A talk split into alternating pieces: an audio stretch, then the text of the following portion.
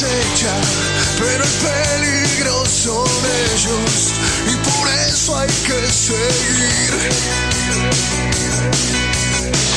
Buenas tardes. ¿Qué pasa, Adolfo? ¿Dónde estás, Adolfo? ¿Dónde está mi amigo? ¿Dónde está mi amigo? Para variar. Para variar. Para variar. Bueno, muy bien. Hoy estamos solos. Sí, ponete el micrófono Solo así, en la ahí se madrugada, escucha. la película, ¿no? Uy, Sí. Yo te diría ponerlo, este, ahí está, silenciado, para que pasa que está muy solicitado. Y sí, porque este, estamos en Adolfo. conflicto, estamos en Están en conflicto. Vamos a estar hablando de eso. Quiero, bueno, este, vamos a iniciar el programa, si te parece, Adolfo, eh, dándole la bienvenida a todos los oyentes y las oyentas que están del otro lado. Esto es Genética Sindical, la voz de las y, Y los, los trabajadores. Estamos por AM740, Radio Rebelde, de 13 a 15 horas. Esta es nuestra cuarta temporada y este es el programa número 142 de Genética Sindical. ¿Qué me contás? 142 programas. Es increíble, ya vamos por la cuarta temporada y estamos felices de estar al aire y nos vamos ampliando. Por supuesto. Y para, eh, quiero decir, si, si te parece, eh, quiero dar las redes donde se pueden comunicar con nosotros.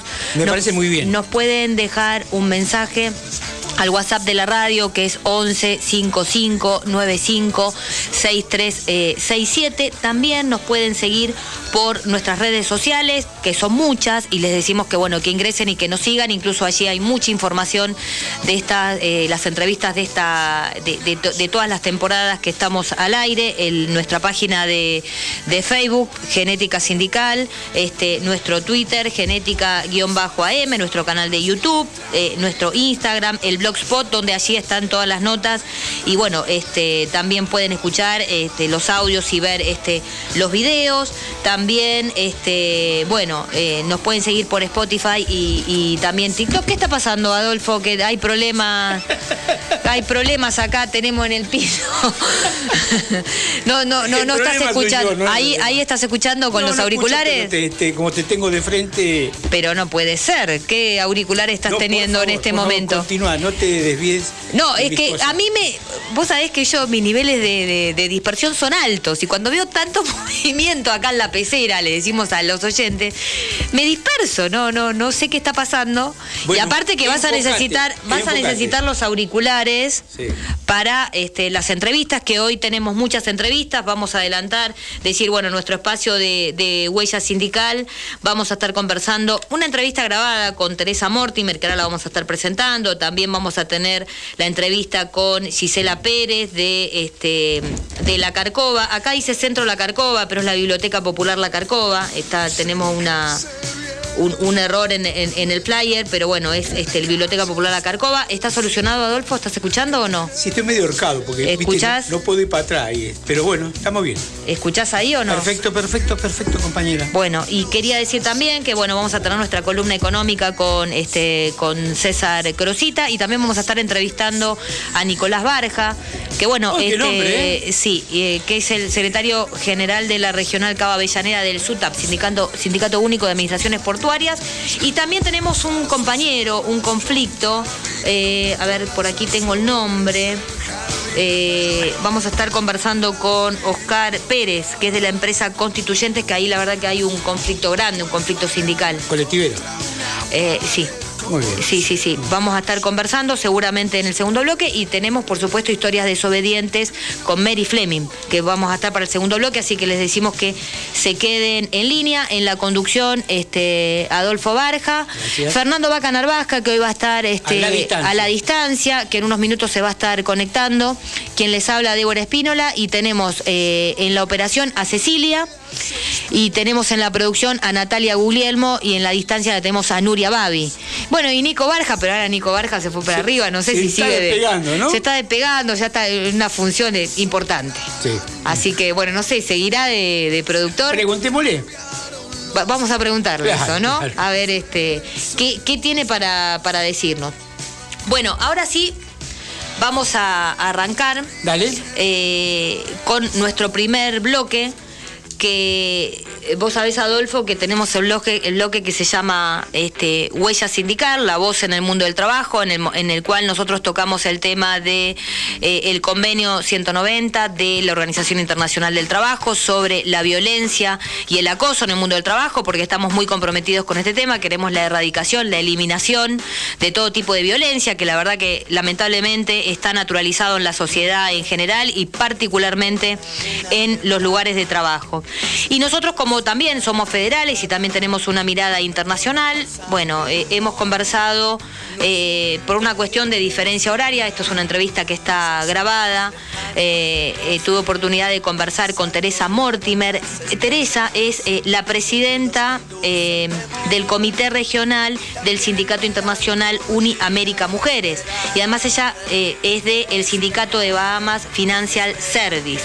Por supuesto es de habla este, inglesa, lo que tenemos es una traducción, se ha facilitado la traducción del sindicato este, internacional de, UNI que nuclea la parte, eh, la parte financiera, a la cual le estamos muy agradecidos por eso. Es una entrevista larga, entonces lo que sí decimos que vamos a pasar parte de, justamente de, la entrevista.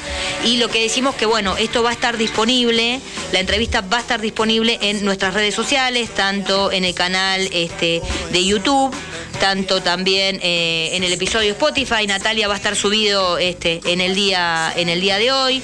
Bueno, también por supuesto vamos a tener, vamos a hacer este los distintos recortes. ¿Qué está pasando, Adolfo? ¿Tiene problemas? ¿Tiene Hoy hay un problema acá de, de, conexión, de producción. Con los auriculares no podés, este, no bueno, vamos a ver si lo solucionamos. Pero bueno, quería decirles. Quería decir que hemos conversado con este, Teresa Mortimer, cual ella es una militante del sindicalismo y de las mujeres en general, bueno, del feminismo, y ella lucha por la igualdad hace muchísimos años. Y una de las cosas, bueno, eh, nos comentó que las mujeres sufren violencia y acoso este, en el mundo del trabajo, que lamentablemente esto está naturalizado y que la pandemia lo que ha dejado justamente eh, en evidencia es que, bueno, las mujeres han sido quien más sufren la violencia y el acoso en el mundo del trabajo, sobre todo en, este, en, América Latina, ¿no? Y bueno, el tema de eh, la importancia de que los países justamente ratifiquen el convenio 190 a los distintos países de la región, que lamentablemente son muy pocos. Nosotros en Argentina sí lo ha ratificado el Parlamento y actualmente se está trabajando en un proyecto de ley para poder implementarlo, pero hay una lucha a nivel internacional encabezado desde este sindicato este, UNI, desde la presidencia de Teresa Mortimer, desde Uni América Mujeres, justamente para eh, concientizar en los distintos países y llevar adelante acciones, justamente para que se puedan ratificar en los de distintos, en los distintos países. Eh, vamos a pasar una parte de la entrevista en la cual nosotros, Adolfo, le hemos eh, preguntado a Teresa, ella ha hecho un recorrido sobre toda su militancia y bueno, y un poco nos comentaba cuál es la tarea que ella lleva adelante, ¿no? Desde la regional Uniamérica Mujeres, eh, eh, es lo que, cuáles son las acciones que realizan para poder este, implementar el convenio 190 y esto nos decía. Como presidenta de Unimujeres, mi rol, mi papel es muy importante cuando se trata del convenio 190. Por supuesto que este convenio habla de la violencia y acoso a la mujer en el lugar de trabajo y en sus hogares. Por lo tanto, queremos asegurarnos de que todos los países en la región han, han consagrado, que sus gobiernos han consagrado esta convención en sus legislaciones. Hasta hoy hemos tenido tres países que ya han asegurado que, la, que el convenio 190 ha sido consagrado. Chile, Perú y Argentina, si no me equivoco. Lo tienen ya en la legislación y se aseguran de que, es, de que está siendo implementado.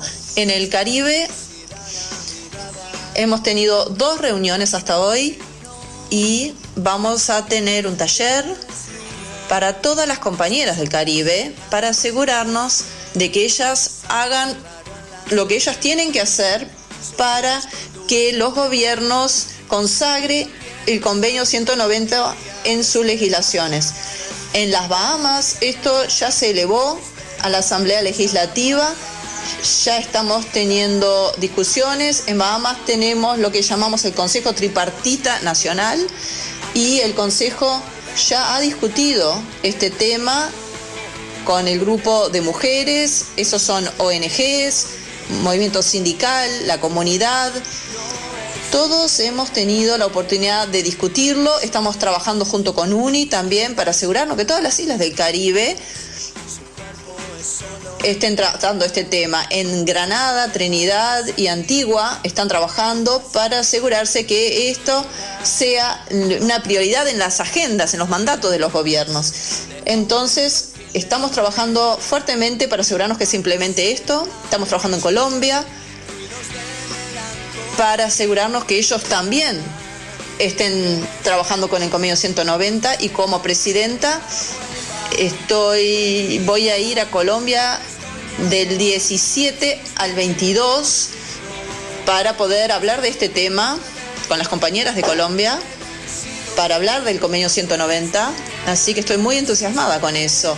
En Canadá y también en Estados Unidos estamos realizando reuniones, hablando con las compañeras para asegurarnos que el convenio 190 sea consagrado en la ley y que se implemente en todos los territorios de la región. Es una ley muy importante y,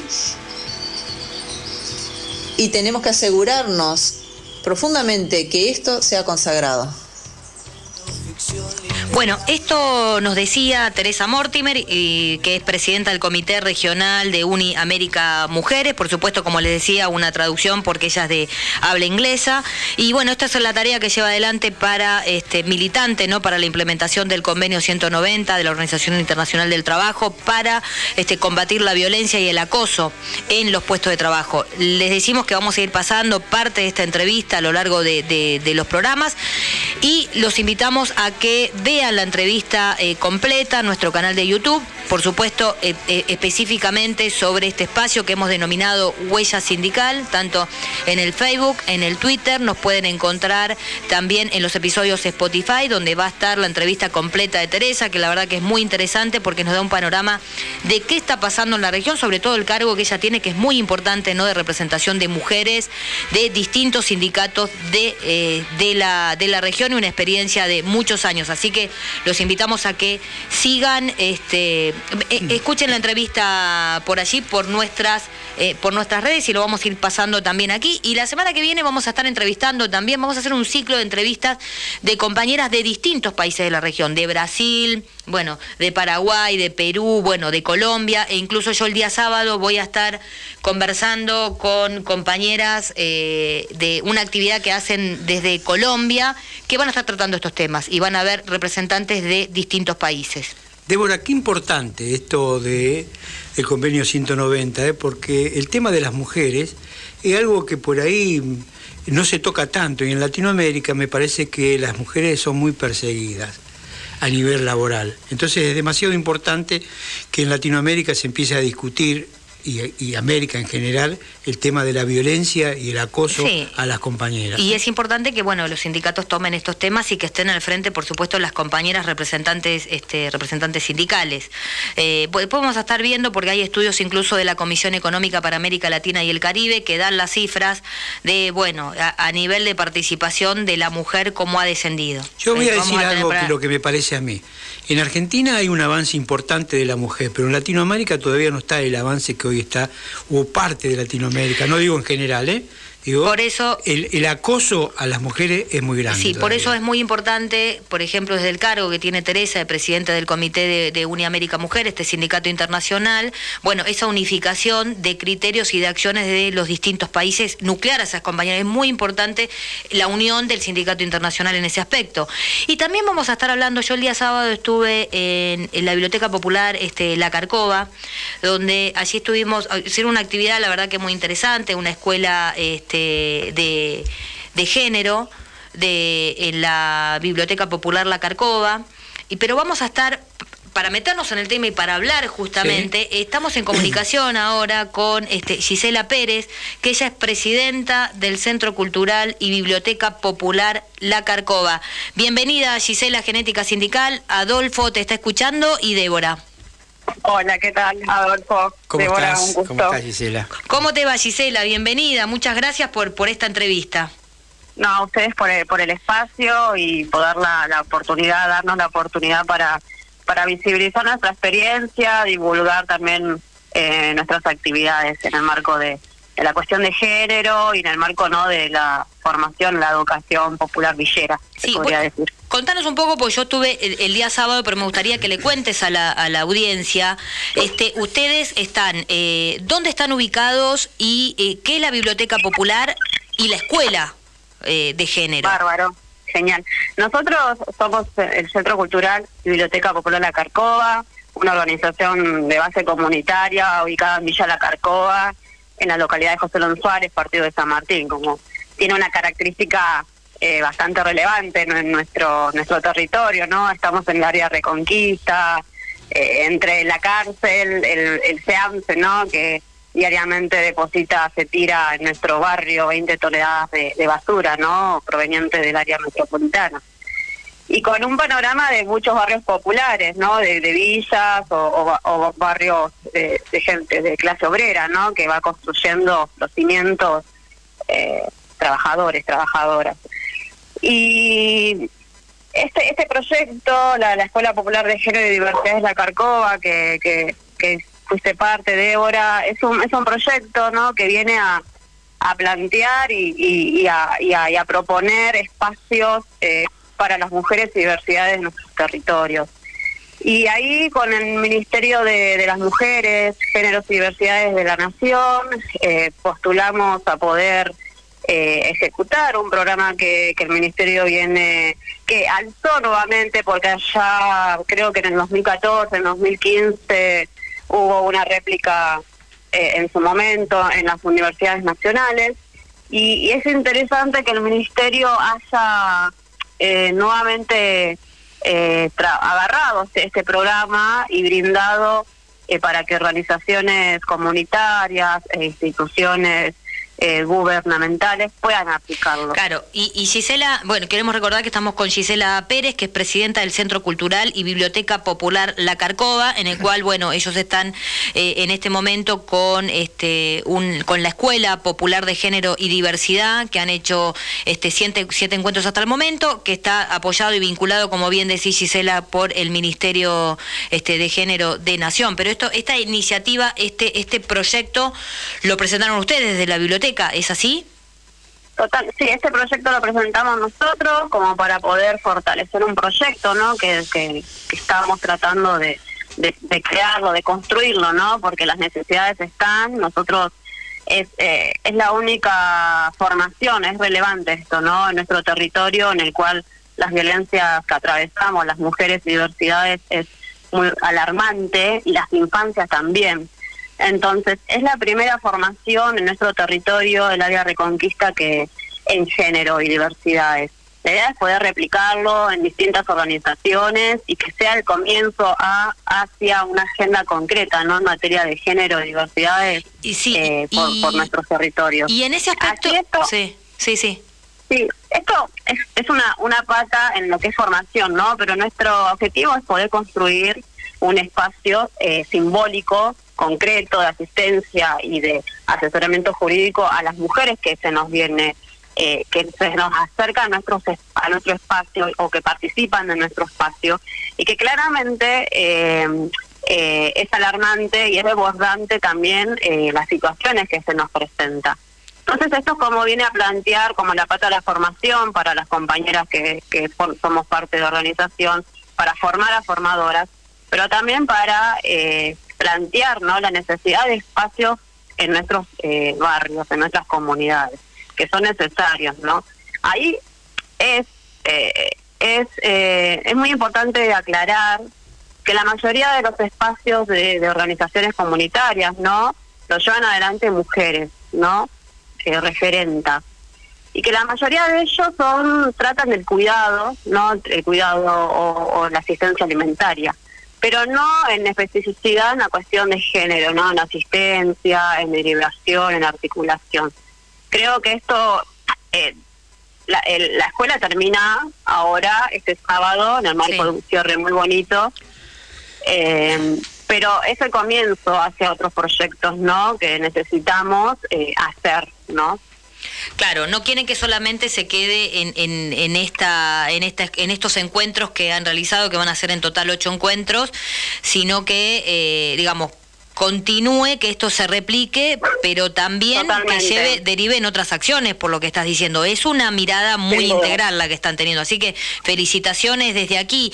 Y por último, quería, quería consultarte, porque vos decías que querías que esto se replique también, porque ustedes son los primeros, son los pioneros en este tema, que es algo muy importante. Y la verdad que yo el día sábado me encontré con un número de, de compañeras y un nivel muy importante y un nivel de debate también muy interesante ¿no? Con muchas propuestas y, digamos, con, mucho compromiso social y también esto de mucha socialización de distintas experiencias de, compañeras, que eso enriquece. La verdad que, que, eh, este, este proyecto eh, sin duda fue eh, es, exitoso. una diversidad de, trayectorias, ¿no? Se juntaron en, en, esta escuela compañeras de la Carcoa, pero también compañeras mujeres, diversidades de otros espacios eh, de otros barrios aledaños, ¿no? Eh, que vienen de mesas de organizaciones comunitarias, eh, educativas o también partidarias, ¿no?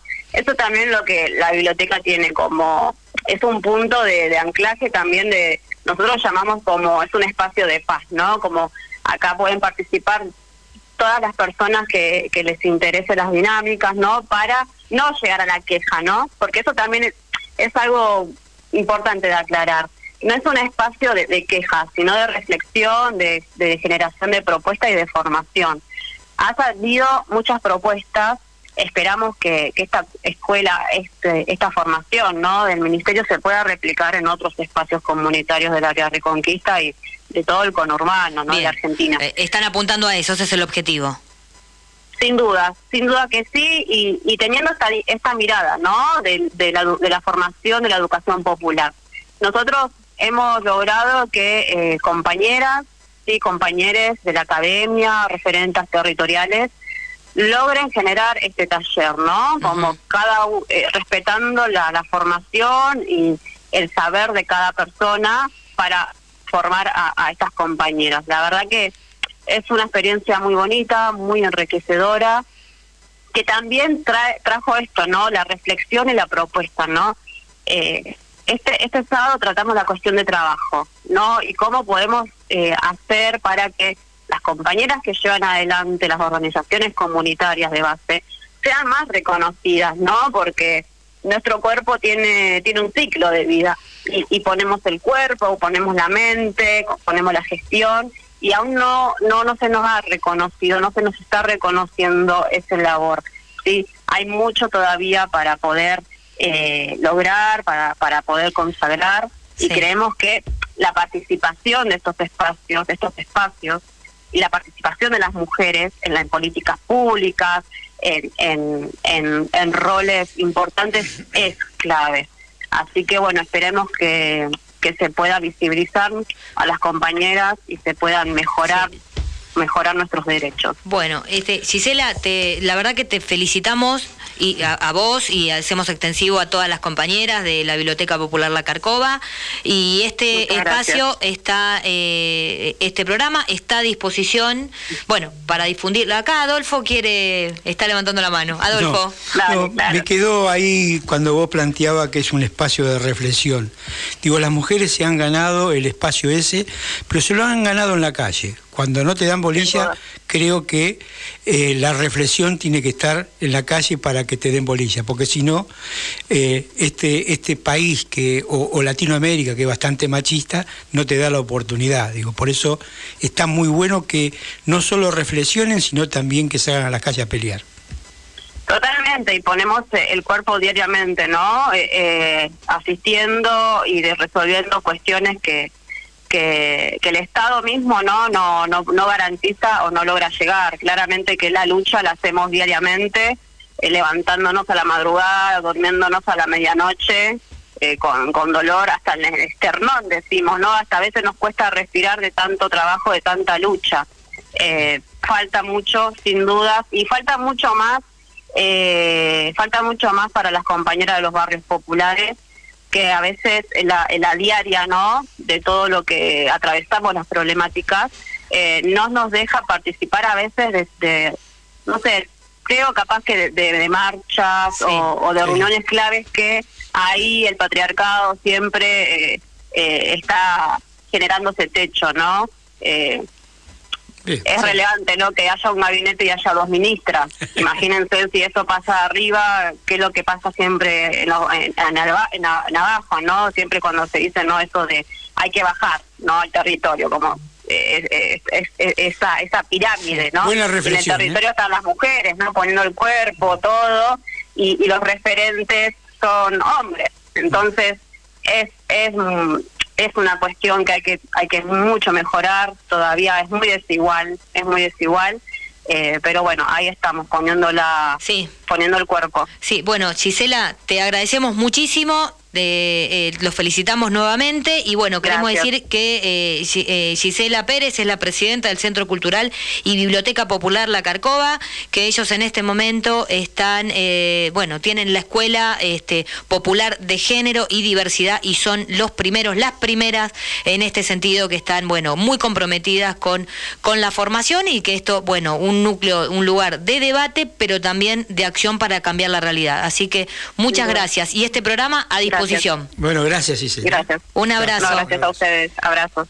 Bueno, conversamos eh, con Gisela. Gisela, Pérez. bueno, la verdad que es muy interesante. Muy interesante. Y Siempre son interesantes las mujeres. Ahí me salió algo machista ya, ¿no? Sí, ¿y se nos fue el bloque? Sí, Se nos va el bloque y en el segundo bloque ya lo tenemos a, al Vasco. Bueno. Está, está, está conectado, así que lo presentamos en el segundo bloque. Vamos. Bueno, dale, dale, dale linga, compañera. Radio Rebelde. El futuro es nuestro, el, futuro es nuestro, el, futuro es nuestro, el, futuro es nuestro. La radio de todos. Todos los jueves a partir de las 17, Barrio Adentro. Una mirada a la realidad desde la perspectiva de los sectores populares. Barrio Adentro. Jueves de 17 a 19. La política, la actualidad, lo social, lo cultural, lo artístico, desde los ojos del barrio. Conducción Diego Molinas y la participación de muchas y muchos que desde los territorios le dan voz al barrio. Nos encontramos barrio adentro. Proyecto Cultural Maíz Radio. Los jueves a las 9 de la noche, entrevistas, poesía, opinión y debate el programa del movimiento social y político Proyecto Cultural Maíz. Jueves de 21 a 22. Un programa que cuenta con vos. La Guerra Suave. Todos los viernes. 18 horas. Male Saito. Florencia del Castillo. Por AM740. Radio Rebelde. Escucha La Guerra Suave. Literatura de trinchera. Acampando en la literatura nacional. La guerra suave. Luchó y volvió. Leña al fuego. Conducción Herman Schiller. Un clásico de la radiofonía combativa. A partir del 15 de septiembre, todos los miércoles de 17 a 19 AM740, Radio Rebelde.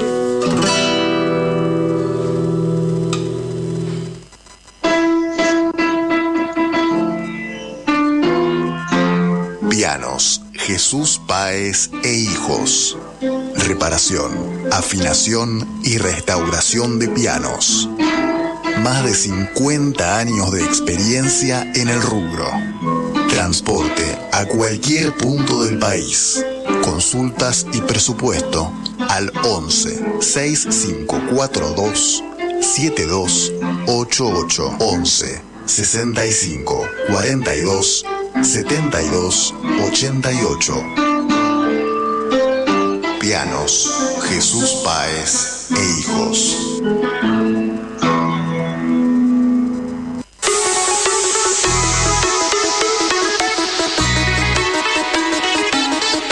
Radio Rebelde. La radio de todos.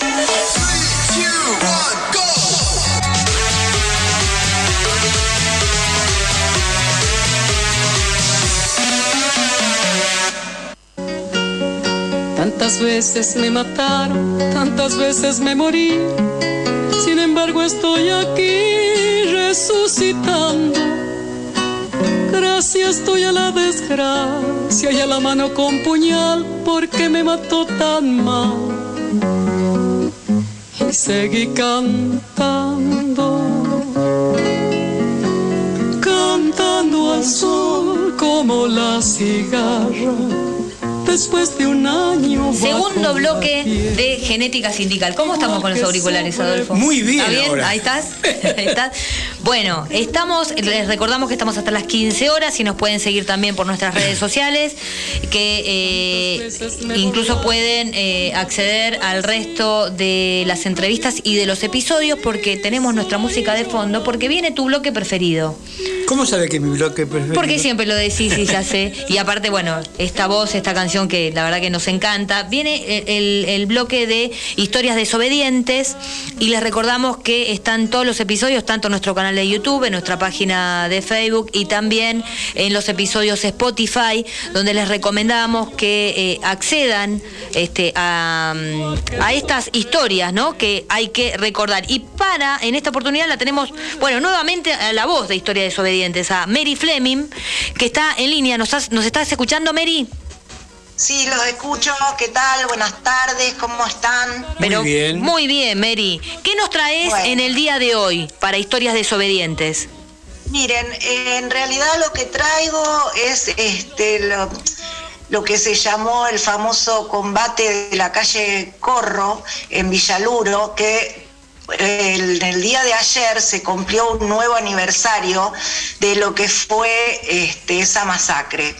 Eh, en realidad eh, se produjo un feroz y desigual enfrentamiento entre seis compañeros militantes montoneros este, que resistieron hasta morir. ¿Por qué digo desigual? Porque ellos eran seis y en realidad para realizar ese operativo hubo un operativo conjunto de el ejército, la Policía Federal, la Gendarmería y hasta los bomberos.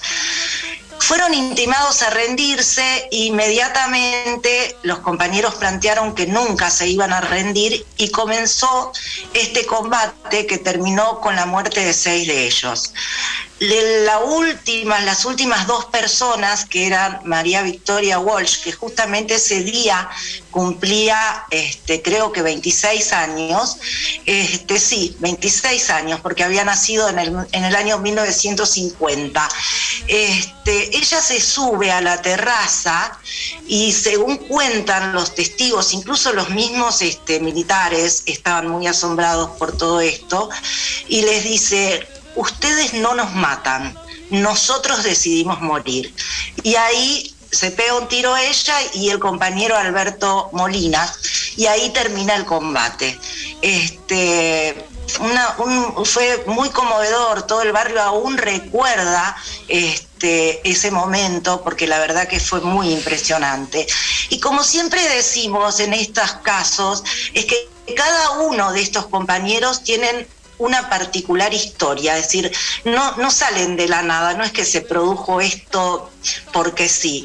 Vamos a tomar el caso, que luego vamos a ir tomando cada uno de los casos, pero en el día de hoy vamos a re- recordar a Ismael el Turco Salame, que nació en Tucumán en el año 47, que se incorpora a la juventud peronista desde muy joven.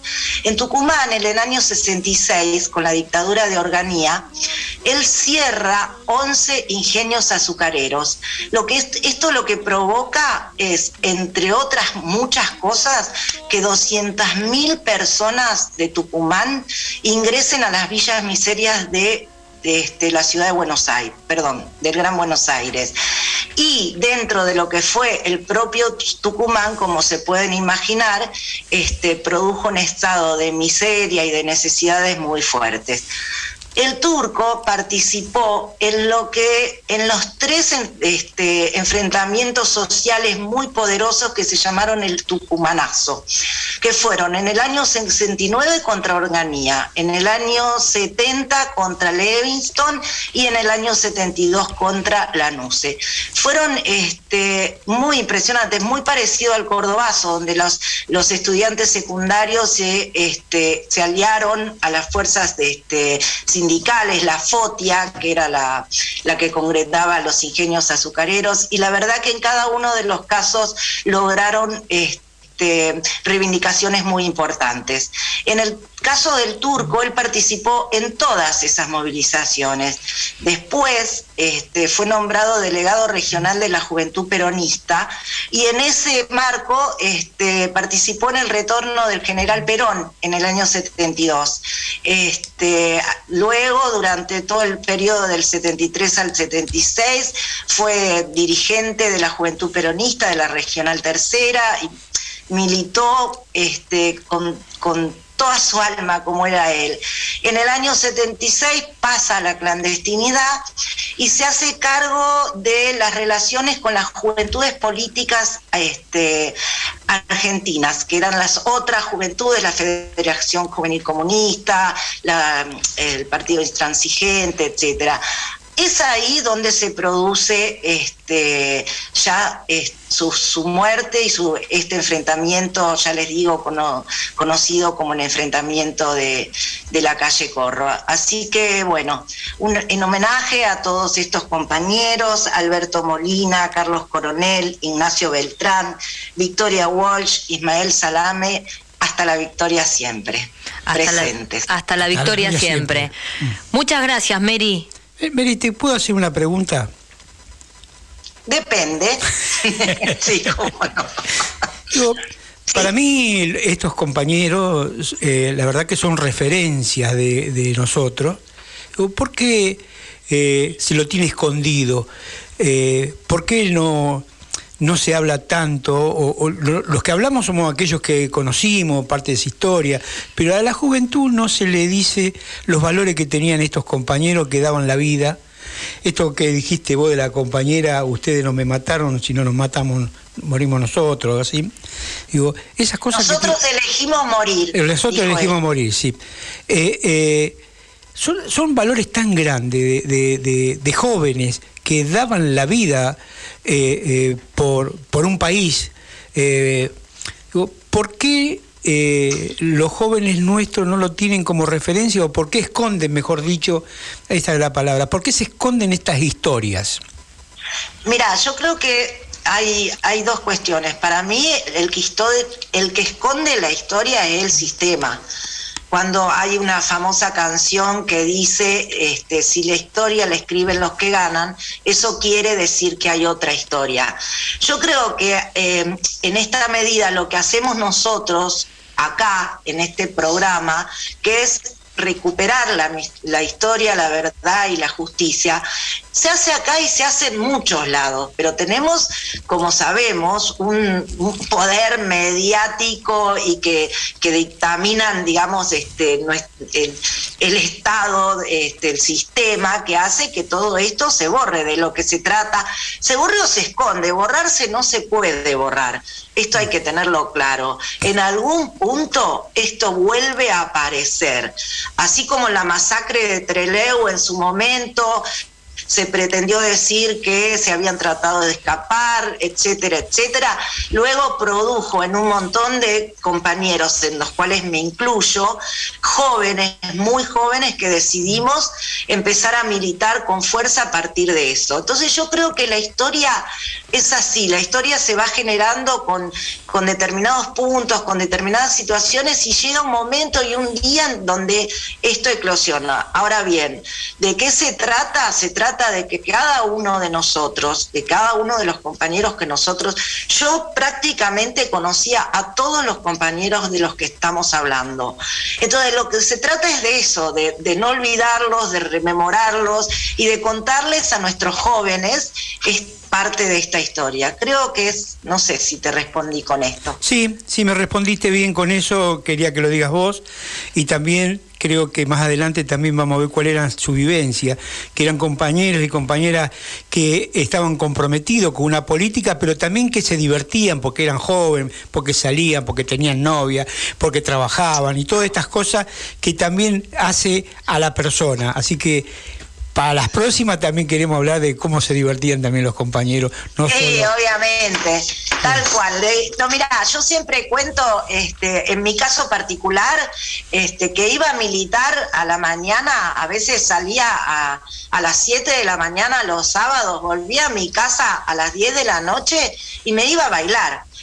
Este, nada, es así, y la- y, o nos íbamos a las peñas, o nos ma- no sé, sí, la alegría, la verdad que la- la- uno lo recuerda con, con mucha pena por la muerte de muchos compañeros, pero también como, un- como una época vivida de muchísima alegría y de muchísimo amor y de muchísima fraternidad y solidaridad entre todos nosotros.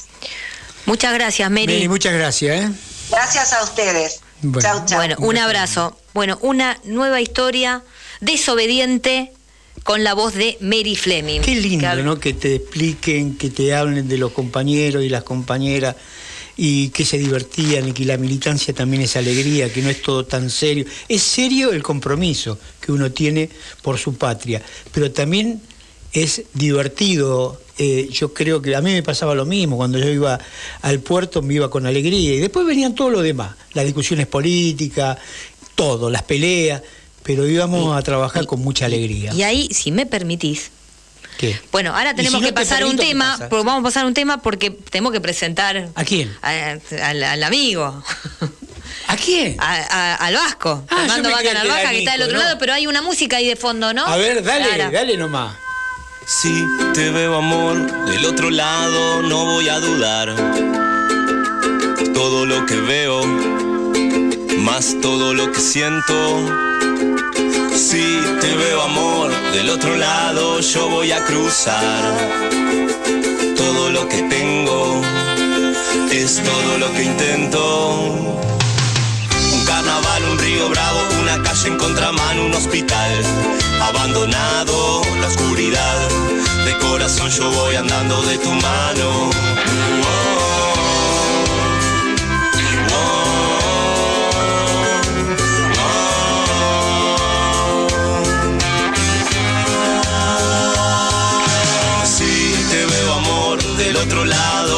Voy a dudar. Todo lo que veo, más todo lo que siento. Si te veo amor del otro lado, yo voy a cruzar.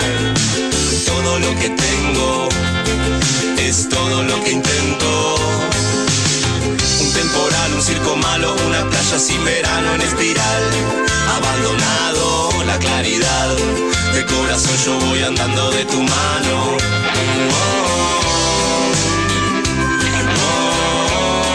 Bueno, volvemos aquí. Este, Genética Sindical, recordamos que estamos hasta este, las 15 horas por AM740 y también un, tuve un fallido. Quiero decir que eh, este programa también se está retransmitiendo, Adolfo, por este eh, AM104.3, que es la grieta de San Luis. Un abrazo para los compañeros y las compañeras de San Luis. Y el día sábado de 15 a 17 horas se eh, retransmite este programa por FM Riachuelo 100.9. Saludos a los compañeros de la Boca. Y ahí está en línea Fernando. Vasco, ¿Cómo Fernando? Vaca Eh, Narvaja. en línea, disculpe, más que en línea ya estoy en el programa. Está en aire, está- lado de ustedes, virtualmente sentado al lado de ustedes. El holograma. ¿Cómo, cómo se hacen los programas radiales hoy en día? Sí, sí, me, discúlpeme. Di- discúlpeme. digamos que estamos haciendo alguna prueba, a ver si lo podemos hacer, ¿no? Sí, va a salir, va a salir bien, no tengo ninguna duda. Mm. Eh, ¿Cómo usted vio la última noticia? Se dieron los cómputos finales de la provincia de Buenos Aires. Lo- no sé si tuvieron la oportunidad o el tiempo de poderlos este, de decir por el- al aire. ¿Los No, conocen? todavía no, te estábamos esperando a vos para eso, porque, y, y acá justo que estás este, con nosotros, te digo que eh, hay, hay un tema que, que vos lo estás siguiendo muy de cerca, que es el tema de eh, la empresa Constituyentes. Del Ah, compañero eh, Oscar Pérez, que bueno, justamente eh, él en- ¿Está en línea, eh, justamente en este momento, Vasco, está en línea. Hola Oscar, ¿nos Prioridad- estás, ¿nos estás escuchando? Prioridad, prioridad en los trabajadores y los conflictos sindicales. Gracias. La lucha de pareja que tienen los trabajadores hoy en día. Hola Oscar, Hola, ¿nos estás buenas escuchando? tardes. Sí, sí, sí, sí, lo escucho bien, sí, sí. Bueno, bienvenido. Acá este el Vasco Vaca Narvaja, Adolfo y Débora te, te estamos escuchando. Bienvenido a Genética Sindical. Dale, gracias. Bueno, ¿le, le- le explico mi conflicto o...? Sí, contanos qué está pasando. Hola, Va- Vaca, ¿cómo estás? Eh, Muy bien, muy bien. Bueno, mira, eh, a mí hace un par de meses eh, nosotros, por, por una diferencia de dinero, por el trabajo que hacemos, nos vimos forzados a cortar la General Paz y, y Liniers porque teníamos el sueldo muy, muy bajo, era magro porque no te alcanzaba y bueno, resulta que me hacen un reportaje en donde dicen mi nombre y bueno, y, uno lo, lo termina de aclarar porque la verdad, ya estás. Eh, fue un error de producción o, lo que sea, pero la empresa se entera y, y, bueno, me pidieron la cabeza porque a los 15 días que empiezo a trabajar eh, me despiden con, con falsos partes y todo eso. Porque nosotros tenemos una planilla que donde se anota toda la anomalía, cualquier problema se anota ahí.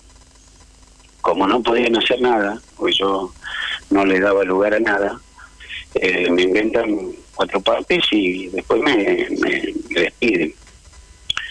De esto, después yo estuve dos meses, porque vos vas a la, sala gremial, vas al gremio, y hablar y le da lugar a ellos para que puedan trabajar. Yo les di lugar, los dejé, resulta que uno de los dueños se va de vacaciones a, a Miami, yo tuve que esperar que vengan, encima de eso que este que 15 días de cuarentena, o cuatro días, lo que sea que tengo que hacer. Hasta eso pasaron dos meses. Entonces, yo te digo la verdad, yo me, me vi obligado a decirle a los delegados y a, y a todos acá que yo me iba a presentar tal día a tal hora si no me daban una solución. Y bueno, eh, junto con Choferes Unidos y un montón de, de otras líneas, eh, vivimos, lo hicimos presente.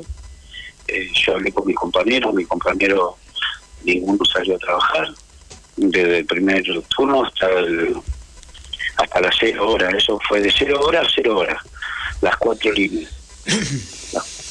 Así que eh, nosotros, eh, para levantar la medida de fuerza, hablamos que, ven, que baje el gremio, porque ahí está este problema lo podía arreglar el gremio, porque es, un- es algo, está aprobada la discriminación, está aprobado todo. Aparte, yo iba a presentar lista para postularme para delegado, ellos se enteran, y bueno, eh, me despidieron. Pero la adhesión de mis compañeros fue total. Obvio que a veces, como en todo lugar, eh, eh, se, se plantean problemas, todo, pero acá hay mucho manoseo de la empresa. Y bueno, ahora tuvieron que acatar la conciliación obligatoria y tienen que pagar ese día porque está estipulado en el artículo 2 de la conciliación obligatoria, pero ahora están haciendo eh, decir que ese día no es pago, todo para que la gente esté en contra mío. Pero lo dice bien clarito, que se retrotrae, está el artículo, si quieren después te lo paso para que lo, lo puedan lo puedan ver y leer, y está bien clarito que el día es y que la empresa no puede tomar represalias con la gente que colaboró, y que me tenía que restituir a mis tareas laborales habituales. Eh, eh, cosa que la empresa no está cumpliendo ahora, porque está bien, si bien me deja acá la empresa, no me hace tomar servicio, o sea, no me da ningún colectivo para manejar. Entonces yo todas estas pruebas las voy a presentar en, el- eh, en el Ministerio de, Traba- de- de Trabajo. Oscar, una pregunta para poder entender. Quiere decir que a vos la empresa te tiene tomado pero no te da trabajo. Exactamente, me tiene acá, viste, me, para votar, qué sé yo, no sé. eh, Eh, ¿Qué empresa es, eh, Oscar? Los constituyentes. Los constituyentes. Eh, ¿Tiene dueño? Eh, es una del grupo de Dota. ¿Grupo, ¿Del grupo de? De Dota. Dota, ajá. Sí, sí, Mm. pertenecen a ellos. ¿Qué es Dota? Te pregunto Y- porque por ahí los compañeros y las compañeras no entienden qué es. Es- en realidad es un monopolio eh, que tiene muchas empresas, eh, todas de capital, y, y ahora está agarrando un par de provincias. Así que comprende como 60 y pico de líneas, un poco más diría yo. Monopolio. Así que, monopolio, sí, Cuando sí, habla de monopolio ya tenemos claro que ahí viene la discriminación a los compañeros y a aquellos compañeros que por ahí quieren ser delegados, quieren ser parte Esa- de una comisión que empiezan a echar, ¿no? Esos son los privados y los monopolios. Sí, te dan ahí encima, te citan tarde, te, vos le, le decís un horario, te ponen a otro. ¿El sindicato qué dice de esto? Y el sindicato ahora tomó cartas en el asunto. Ahora dicen que van a, van a tratar de mediar. Ellos tienen ahora la posibilidad de hablar con los dueños y van a tratar de meterme, ellos lo dijeron. Eh, y yo lo que estaba reclamando eran los días caídos, porque era, de verdad, a mí me jodió dos meses. Estoy sin cobrar sueldo, yo no, no, no tengo... eh, no tengo traba- eh, no tengo trabajo ahora. Calcula, yo tengo el auto roto.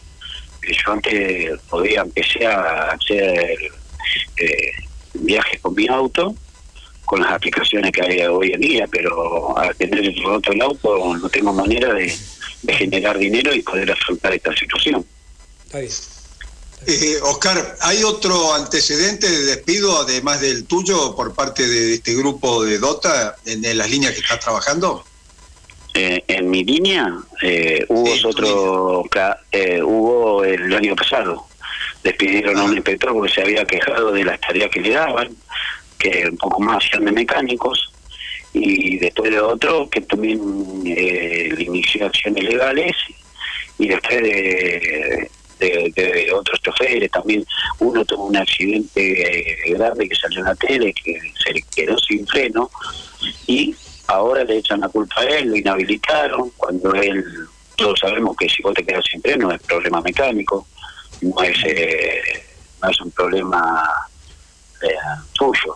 Y, era una hora pico que él se quedó sin freno, esquivó y porque se cruza en contramano lo quieren inhabilitar. Pero él vio que para ese lado no había tanta gente, trató de evitar el, eh, el siniestro, ¿no? Porque esto, convengamos que no fue imprudencia de él, sino que trató de salvar vida y gracias a, a todo eso, a una hora pico en una avenida como la Avenida Márquez, antes de llegar a la estación de Suárez, eh, eh, es un peligro.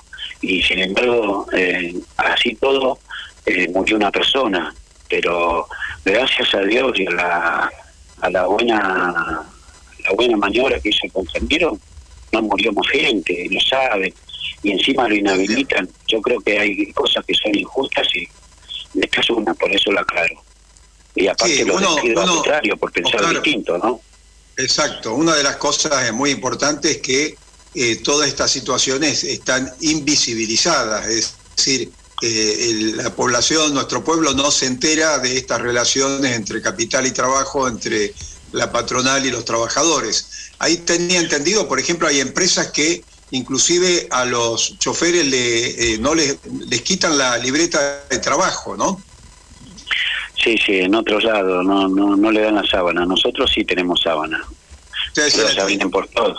Eh, ya vienen por todo. Sí, sí, sí. Y el tema, en el tema salarial ustedes están cobrando, eh, ¿cómo es el tema? ¿Están cobrando por boleto? No, no, nosotros no. eh, hay otras empresas, te las puedo nombrar, la 501, la 720, eh, que son del partido de, de, de, y de Malvinas. ¿Esas empresas cobran por boleto? Esa, esa empresa trabaja fuera de convenio, es ilegal. Ajá. Exactamente, es, es como que vos eh, hagas de remisero porque vos co- cobras por boleto. Es vos, si vos no, no juntás plata, no, no, no comés, porque eso va por porcentaje de boleto. Claro. Este, ¿Eso está dentro del convenio o está fuera del convenio?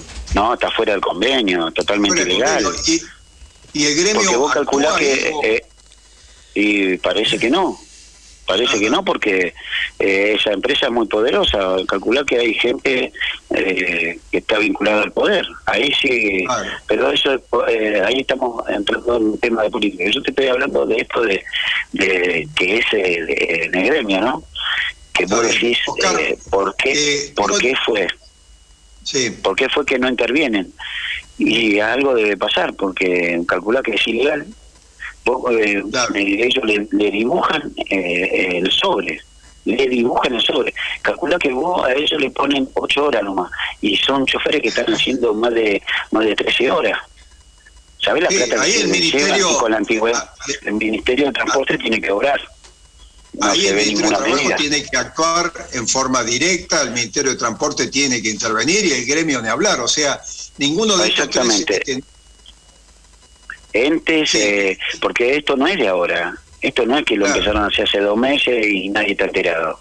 Esto viene de años, y te puedo nombrar, te puedo nombrar eh, uno de los delegados que son componentes. Eh, eh, que, que vos decís, no, no puede ser. Sí, un delegado que es componente. ¿A dónde viste vos? Un componente te representa. O sea que un patrón sea tu delegado. Es el colmo. Eso es el colmo, exactamente. Bueno, tengo entendido que el 5 vos tenés una audiencia en el Ministerio de Trabajo en la delegación de San Martín. de San Martín, sí, sí, yo estoy diciendo, viste, para que me acompañe la gente de las agrupaciones, cualquiera, porque esto es, qué horario? eh, es a ¿En las qué 8 horario de la, mañana, nos vamos a juntar. La audiencia a las 9, pero nos vamos a juntar a las 8, 8 y media para ir marchando a las 9 ahí a, a- al ministerio, para que vean ¿En que... qué lugar? eh, si- ¿Cuál es la dirección, Oscar? eh, ay, me mataste, la tengo que buscar ahora, pero es eh, de la Plaza San Martín una cuadra y media. Por la calle, eh, claro, por la calle San Lorenzo. Está bien. ¿Me entendés? Bien. O sea que Eh, eso eh, es el está entre las 5 de plazas, sí. octubre, 5 de octubre, 10 de la mañana, en este... No, no, no, 8 de la mañana, 8 y media de la mañana en la Plaza San Martín y de ahí marchamos a las 9, que la audiencia. ¿Entendés? En, eh, Repetimos, entonces, 5 de octubre, 8 y media de la mañana, Plaza San Martín, de ahí marchamos hacia la delegación del Ministerio de Trabajo con la audiencia del caso a las 9. específico. Sí, sí. Perfecto. Sí, sí, sí. por la discriminación, porque yo iba a presentar lista y yo lo que le dije a Gremia también, le digo, ¿cómo puede ser? Yo me estoy por presentar para delegado, la empresa dice que nadie eh, que nadie está conmigo, bueno, déjenme presentar lista y vamos a ver si es verdad lo que dicen ustedes y- o si es verdad lo que digo yo. Pero está comprobado. Me echaron estando enfermo, eso tampoco lo dije ahora. Estando enfermo con decreto presidencial que hasta diciembre no pueden despedir a nadie y por el lado de la discriminación, por credo, por, eh, por pensar distinto, todo eso, yo le puse todo eso en el telegrama. Nosotros vamos a, vamos a seguir este caso, Oscar, pero además vamos a buscar que otros medios de comunicación también se hagan eco para hacerlo público y visibilizar esto, este conflicto que obviamente es absolutamente injusto.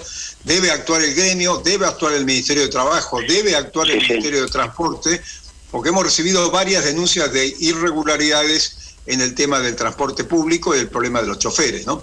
Así que te, te agradecemos, te pedimos que nos mantengas informado y este y trataremos de ver este de estar presentes ahí este el 5 de octubre. Te mandamos un fuerte abrazo.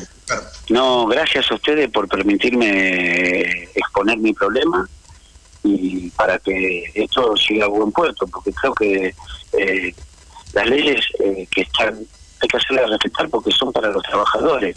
Yo no puedo creer que un partido que están los diputados y eso hagan leyes para sacarles lo- las conquistas del trabajador.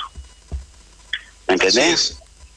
Como la es. Ahora están indemnización. planteando, imagínate ahora Juntos por el Cambio está anunciando que quiere ponerle fin a las indemnizaciones en, en nuestro país. O sea, vienen avanzando Vienen por todos los derecho derechos, avasallando, sí, sí. Eh, vienen, quieren sacar algo que, que nos protege como trabajadores. Eh, para tener mano de obra barata, porque eso es no darle futuro a nuestros hijos.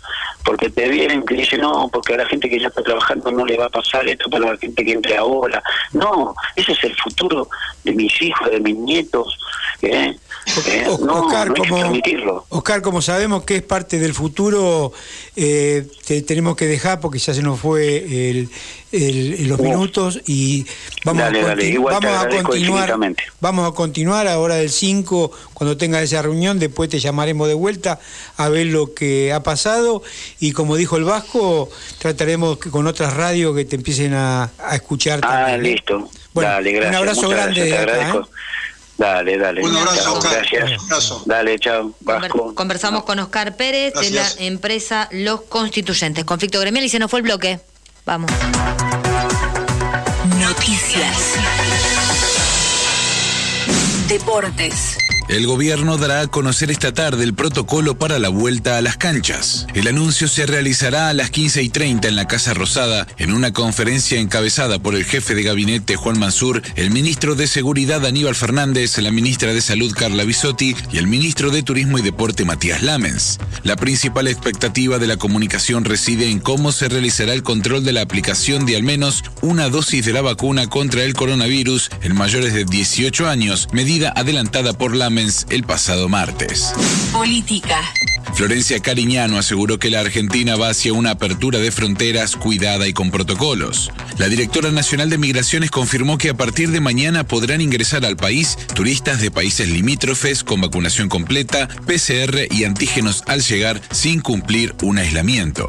Por otro lado, resaltó que la cartera de salud estima que a partir del 15 de octubre se llegaría al 50% de inoculados con las dos dosis de vacunas contra el coronavirus en todo el país. Internacional. El expresidente Nicolás Sarkozy fue declarado culpable de financiación ilegal de campaña. De esta manera se convirtió en el primer expresidente de la Quinta República en ser sentenciado a prisión firme por corrupción y tráfico de influencias en otro caso. Sarkozy, presidente entre 2007 y 2012, que no acudió a la lectura del fallo, continuó con la organización de mitines, pese a haber sido advertido por escrito del riesgo de superar el límite legal de gasto. Más información en telam.com.ar. Volvé a escuchar las entrevistas de La Rebelde en nuestro nuevo canal de YouTube. ¿Cómo? Búscanos en YouTube como Radio Rebelde AM740. Te suscribís y ayudas a que La Rebelde siga creciendo. Radio Rebelde AM740, ahora en YouTube.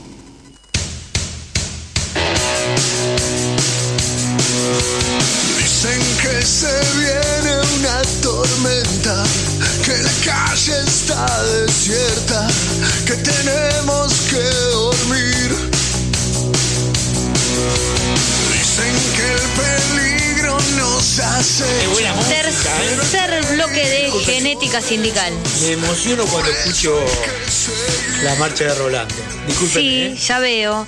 Tenemos, Bueno. este, Vasco, ¿sabés qué? Eh, ahí tenemos una efeméride. Espérame, ¿eh? ¿Qué es eso?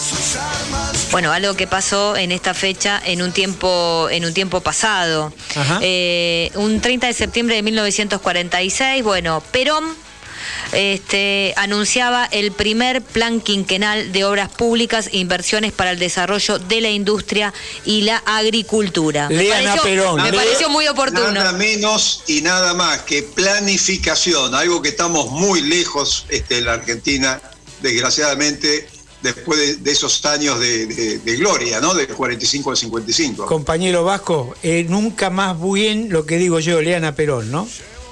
Ajá. No. Eh, yo le diría una cosa, eh, hagan lo que hizo Perón, más que leer a Perón. Mejor que decir es hacer, mejor que prometer es realizar. Muy bien, muy bien, compañero, muy bien. ¿A quién tenemos, Débora, en línea? Viene Vasco eh, y Adolfo la columna económica. Con, de la mano de eh, nada menos que de César Crosita, ¿no? Economista, empresario pyme y además integrante del Grupo Bolívar. ¿Está en línea César? ¿Nos estás escuchando? Sí, perfectamente. Buenas tardes, ¿cómo están ustedes? Pero muy bien. Bienvenido, muy bien. César, buenas tardes. Bueno, ¿qué, qué tema, ¿qué tema nos tenés para hoy, César? El déficit público, el déficit fiscal y el presupuesto, podemos hablar de esos temas. Eh, ¿cuál, es el, ¿Cuál es el sentido del déficit público? Garantizar la producción y el empleo cuando el poder adquisitivo no es suficiente. Lo que importa en la vida real de una nación es la producción y el empleo. El tamaño del déficit, el déficit es una estadística de contabilidad. el, presupuesto es una planilla de gastos y recursos el saldo es un numerito cualquiera que se mide en los beneficios que dio la población. Es totalmente irresponsable trabajar con un déficit chico en una economía como la nuestra que no tiene ningún motor de crecimiento que no sea el gasto del Estado. El gasto del Estado es lo que le genera el ingreso a las empresas y a la familia. La política de austeridad y las altas tasas de interés atentan contra la capacidad de producción cuando hacemos austeridad fiscal tenemos menor crecimiento económico. Cada peso nuevo que el Estado incurre en déficit es un nuevo peso que ingresa en las empresas y en la familia. Eh, digamos, esto es el mecanismo como funciona la economía. Nosotros hoy nos encontramos con, con un presupuesto que manda nuestro ministro de Economía, que él lo define como su plan económico. cuando le preguntaban... Antes, eh, eh, antes de entrar en el tema presupuestario, siguiendo con el déficit fiscal, que es un poco el gasto público, ¿no? Hay un debate que se dio con la presidenta y la vicepresidenta, perdón, Fernández de Kirchner y el ministro de Economía, acerca de que si hay ajuste o no hay ajuste. El ministro de Economía, este, Guzmán, sostiene que no hay ajuste, pero nos encontramos con la sorpresa que el presupuesto de este año está estipulado un 4,5% de gasto público, déficit fiscal, y en realidad hemos gastado menos o casi la mitad de ese gasto. Cuando uno no gasta lo que está presupuestado en el año, ¿qué es? Es un ajuste, porque vos no gastaste el dinero que tenías para hacer. Es un ajuste. O sea, la Argentina, eh, eh, desde que llegó Guzmán, los dos últimos presupuestos, no ejecutó las partidas eh, asignadas eh, y eh, por lo consiguiente gastó menos de lo que se había comprometido a gastar. Ahora, ¿ese ahorro para qué es? ¿A dónde va? generalmente lo reasignan, pero hoy tenemos una subejecución del presupuesto muy importante. Llevamos ya nueve meses de, de, gobierno y creo que llevamos gastado el 50% de lo, de lo presupuestado. Además no se ha gastado, ¿no? A mí me da la impresión como que queremos hacer buena letra respecto a, la supervisión que tenemos a raíz del endeudamiento, a las condicionalidades del Fondo Monetario Internacional, ¿no? Queremos ser un poco el mejor alumno, porque si uno ve los déficits fiscales de los países desarrollados, europeos, el mismo Estados Unidos o Japón, el gasto del déficit fiscal en función de la pandemia sobrepasa lo que nosotros tenemos en la Argentina, ¿o me equivoco? Eh, en los, últimos 20 años la base monetaria en los Estados Unidos es una, una línea constante. En los últimos dos años creció cerca del 30% la emisión monetaria en los Estados Unidos, el dinero circulante en los Estados Unidos. O sea, eh, una cifra enorme para los Estados Unidos dado el tamaño de su, economía. Japón gasta todos los años, desde hace 20 años, un, un déficit fiscal del 30% de su PBI. ¿Por qué hace, lo hace eso? Porque el, objetivo de la política económica debe ser el pleno empleo. Eh, y eso lo, lo, lo, mismo hace Australia, Nueva Zelanda, Canadá. El objetivo de la política económica no es cuidar la brecha o cuánto va a costar el paralelo, cuánto van a poder jugar las grandes empresas. El objetivo de la política fiscal debe ser el pleno empleo. Y para que haya pleno empleo, el, el gasto del Estado debe hacerse lo suficiente como para que se genere en el sector privado la demanda necesaria para que todos los argentinos tengan trabajo. Ese es el objetivo de la política. Eh, nosotros tenemos, tenemos equivocado el mecanismo. O sea, hoy el gobierno sigue los dictados, eh, Guzmán está siguiendo los dictados del Fondo Monetario Internacional de fijar como como objetivo de política el, cuidar la inflación, o sea, fijar como objetivo de política metas de inflación. Políticas que han fracasado en el mundo. O sea, cuando, cuando Erdogan en Turquía eh, tenía una, una inflación de 13% y quería bajarla y siguiendo la fijan siguiendo lo- los mecanismos de fijar metas de inflación, dice, bueno, vamos a bajar la inflación, vamos a subir la tasa de interés al 29%. Al, al año siguiente la inflación pasó del 13 al 29%. O sea, la política, sí, la política de, de, de fijar metas de inflación y contracción del gasto, una política que ha fracasado, y puedo dar 50 casos en el mundo donde ha fracasado.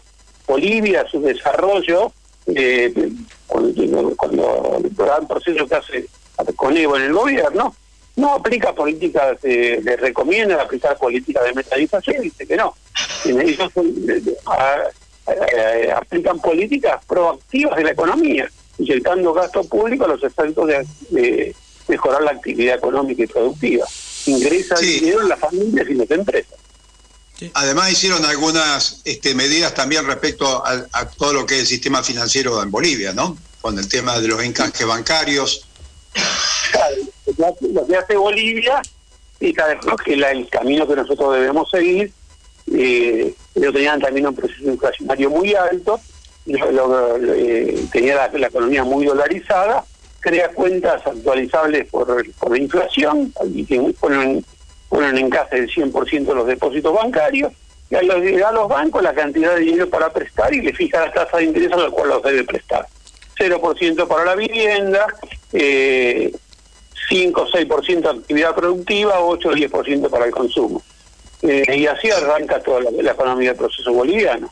Nosotros como tenemos superávit comercial, un superávit comercial muy importante, eh, desde que llegamos al gobierno tenemos un superávit de la balanza comercial de más de 18 mil millones de dólares.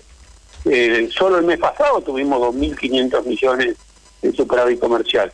Lo que tenemos que hacer es cerrar el grifo, tenemos los grifos abiertos, tenemos un superávit comercial y no cerramos los grifos por donde se van los dólares. Y los bancos se los siguen mandando a la casa matriz, siguen haciendo todas las operaciones financieras, pagar eh, eh, devolución de préstamos oscuros entre empresas, grandes empresas para mandar afuera.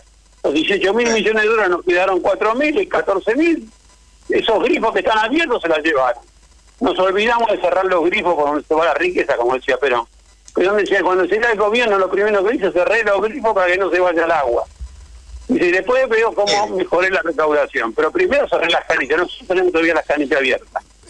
Lo, lo que llamamos eh, de- habitualmente y en el lenguaje este, criollo fuga de capitales, ¿no? Y ellos dicen este, las, las, las remesas de utilidades al exterior, le ponen un nombre técnico para disfrazarlo. Te llevo al presupuesto presentado ahora y el debate que tiene la Cámara de Diputados a nivel nacional. Eh, está eh, Guzmán puso un 3,3% del presupuesto del El déficit fiscal. el dé- el déficit pre- o sea, el, el déficit fiscal eh, en un presupuesto es un asiento, un número que se debe medir en, los beneficios que le da a la población. O sea que es, es más ajuste eso, César. Y por supuesto, nosotros en una economía que tiene millones de desempleados, vos no te tenés que preocupar por el déficit fiscal, tenés que pre- preocupar porque eh, hacer el precepto básico de la economía de un gobierno peronista que es el pleno empleo. Vos le debes generar demanda para que todos los argentinos tengan trabajo. Y ahí es a través del gasto público. Podemos hacer un millón de viviendas, pero ¿cómo lo vamos a poder hacer? Si tenemos los recursos, tenemos madera, tenemos bosque, tenemos eh, fábrica, el- tenemos tierra como para hacer el, eh, piedra como para hacer el cemento. O sea, tenemos los elementos que se fabrican en el país. El Estado tiene el dinero para comprar los elementos como para hacer las viviendas. Y te dan los trabajadores desocupados. Bueno, hay que poner en actividad eso. Eh, como esto, hay, eh, podemos forestar un millón de hectáreas, se necesita. Bueno, hagamos las grandes obras, eh, extendamos la frontera agropecuaria, que podamos instalar después de dos, dos millones de familias en el norte argentino, en la tierra donde nacieron, que viviendo con condiciones de dignidad. Necesitamos el presupuesto educa- educativo que, que mandan al Congreso. ¿Están contempladas las mil escuelas que faltan como para que los, todos los chicos tengan doble escolaridad hasta la secundaria? No, no se la plantean hacerla. ¿Por qué no la podemos hacer si tenemos los maestros y tenemos los materiales para hacer las escuelas? ¿Por qué no le brindamos a todos los chicos educación de calidad eh, como brindan en la escuela privada? ¿Por qué no lo podemos hacer si tenemos los recursos, los maestros y tenemos el dinero como para poder hacerlo. Bueno, eso, Perfecto. eso no está contemplado en el presupuesto. Una pregunta, César. El, ot- el otro día escuchaba el tema de la ley y no me quedó muy claro a mí, digo, porque acá el gobierno plantea que no tiene plata para los gastos públicos o el Fondo Monetario Internacional le dice que no puede gastar eh, tanta plata eh, en el tema de gasto público. Digo, el tema de la ley, que cuando dijeron la cantidad que no se me entra en la cabeza eh, los números esto, eh, esa no es la una de las fugas más grandes que tenemos. A ver cómo se puede explicar así simplemente para un laburante por dónde se va la guita esta. Yo les voy a explicar para que lo tengan bien claro. El, el Fondo Monetario Internacional ha creado un mecanismo eh, para beneficio de ellos. Eh, el Congreso debe autorizar todos los gastos del Estado, eh, deben, a través de la ley de presupuesto, deben estar autorizados por la ley. Salvo lo que el Banco Central le pague a los bancos. Eso no necesita la autorización del Congreso. Se, se hace a través del Banco Central sin control del Congreso cuando el, el gobierno de este año va a gastar un billón o 900 mil millones de pesos en todo el gasto social, 900 mil millones de pesos. El paquete este de medidas son 150 mil millones de pesos. Pero a los bancos, creo que le dimos, yo creo, en, solamente en Leli, cuando llegamos al gobierno, cuando Alberto Fernández asume el- Leli, que era un billón o sea, un billón doscientos mil millones, o sea, un poquito más de 900 mil millones para que la gente tenga idea. Un billón doscientos mil millones. Hoy son cuatro billones, cuatro veces 900 mil millones. Que le dimos a los bancos en nuestro gobierno. Es el equivalente a darle a los bancos 30 mil millones de dólares que se lo dio el Estado a los bancos. A la vez que todo lo que le transferimos a los particulares cuando pagamos los intereses de la tasa de la tarjeta de crédito, cuando le estamos pagando tasa del 70, 80 o 90%. A la vez, todo lo que le transferimos a las empresas cuando tomamos un crédito bancario a tasa del 70, 80%. La transferencia a través de ese mecanismo perverso que es el Banco Central, manejando la tasa de interés y, que, es un, un subsidio a los sectores ahorradores de la sociedad, es de alrededor de 60 o 70 mil millones de dólares. Dos veces lo que le debemos al fondo. Se quiere- lo damos a los bancos para que se lo lleven. Quiere decir que plata hay. El tema es cómo se reparte esa plata. Porque si le da a los bancos, a la Leli, ¿por qué no se lo da a los más humildes? Quiere decir que son decisiones políticas. Eso es decir, el gobierno decide crear plata para dársela a los bancos. Este año va a crear, y no figura en el presupuesto, más o menos si decimos hoy tenemos un 3% de déficit eh, que tiene proyectado, el- el- lo que le va a dar a los bancos debe ser 10% más o menos, porque le va a dar, por lo menos le va a pagar de intereses 3 billones de pesos. Eh, porque la- si tenemos 4 millones de, de- de- solamente de LELIC, y debemos tener otros 4 millones en título público, y es lo que crea diariamente el Banco Discúlpame, el Banco 4 Central. millones, 4 billones. Billones, Billones. 4 billones. No me entra en Bueno, la cabeza los cuatro números. Mm. billones. O sea, 4 billones. O sea, 5 veces 900 mil millones, digamos. Eh, cin- cinco veces todo el gasto COVID le vamos a dar este año a los bancos, vía intereses. Eso no figura en el presupuesto. Señores, esto hay que terminarlo. Hay que terminar con esa transferencia de dinero al sector financiero. Esta es la madre de todas las batallas. Si no, que Argentina no va a salir si no damos esa batalla de hacer como hacen otros países, como hace Canadá. Ya no digo ni Bolivia ni Canadá. Canadá tiene prohibido por ley que el Estado se financie pagando intereses. Lo tiene que hacer directamente de- del Tesoro y a través de la emisión monetaria. Bueno, César, la verdad que muy claro como siempre, te agradecemos mucho y nos queda de, digamos, como, como síntesis que el déficit fiscal en realidad no habría que mirarlo, como vos decís, termina siendo simplemente un asiento, hay que mirar el pleno empleo, ¿no? Para, este, para el pueblo. Hay que seguir esta discusión ¿eh? para las próximas. Así que muchas gracias por la columna económica y recordamos que pueden volver a escuchar esta columna económica por nuestras redes sociales, tanto por el Facebook, por el Twitter, nuestro canal de YouTube y por supuesto por nuestro episodio Spotify y por supuesto por nuestro blog porque allí va a estar también esta, est- esta la, la nota de, de- de esta columna que nos trajiste en el día de hoy con el tema tan importante como el déficit fiscal. Gracias, César. Gracias a ustedes. Estoy a su disposición. Gracias, César. Un abrazo. Gracias. Pasó la columna económica de César Crosita. Hay plata. Sí, sí. Sí, sí, con un tema importante, ¿no? Déficit fiscal. Sí. Que- Lelí, Lelí. Billones, billones, no sé cuántos ceros son los billones. No sé, mucha plata. Hay mucha plata. De- de- demasiada plata. Bueno, este tenemos, eh, bueno, en este bloque ya no tenemos más entrevistado porque no nos daría, Tenemos música, ¿eh? no nos daría el tiempo. Si nos queda el, el siguiente bloque. ¿Qué tenemos, Vasco? Bueno, eso le pregunto a usted. eh, supuestamente eh, hay una cortina musical en el medio o no? Sí, sí, no, pensé que venías con, no, perdón, pensé que, que ibas a retomar el tema que nosotros te cortamos por, la- por el entrevistado por estos números. de- de- hay que tratar de que el oyente pueda descansar un poco de No la- dije las nada, cifras, entonces. la- sobre todo después de un bloque de economía que es bastante denso para comprenderlo, ¿no? Muy sí, bien. ¿qué tenemos? ¿Qué le parece ¿Qué- si qué ponemos algo tenemos? que mueva un poco el avispero? Dale linga entonces, dale linga. Bueno, no sé qué hay, me están hablando ahí, no entiendo Oh, no Voy a nada. salir, voy a quedarme en la nube donde nadie sube. No vengas a molestar, dicen que está todo mal. Bueno, yo soy más que bien acá y no te pienso ni mirar ciego. Vamos, repriman la mierda que tienen guardada en el pecho. Traguen y callen este estar deshecho, parece siempre derecho. Cállenlo, cédenlo, que haga lo que quiera, pero sáquenlo. Y cállenlo, cédenlo, que haga lo que quiera, pero sáquenlo.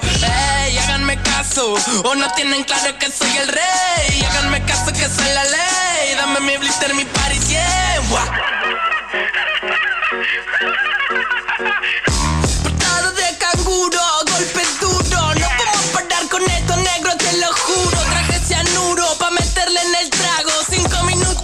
Estamos causando estragos. Un mago nos quiere hacer desaparecer. Pero esta plaga rara nunca para de crecer. Somos de los pocos locos que andan buscando placer. Y aunque quieran vernos rotos, nos damos abrazos a torcer. No para de toser, trabajando 12 horas. Cobra dos monedas al mes pa' mantener cuatro personas. Y no hable de meritocracia, me da gracia. No me jodas que sin oportunidades esa mierda no funciona. Y no, no hace falta gente que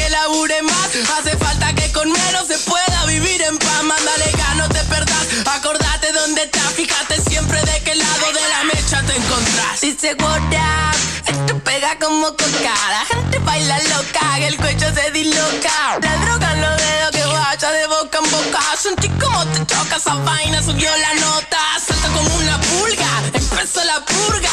Largo todo fresco como un purga, ni. Otra vez con sed, entre fiebres y migraña. Vuelvo a soñar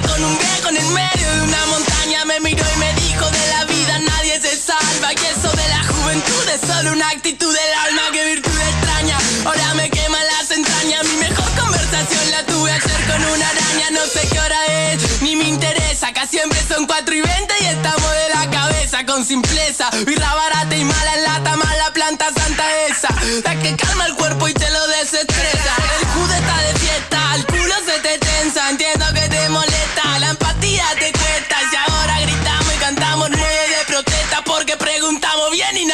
una respuesta. Se creen dueños, salgan del medio. Lo digo en serio, fuera la chuta que meten al Bueno, volvemos, estamos, este ya es nuestro tercer bloque, ¿cómo se pasa?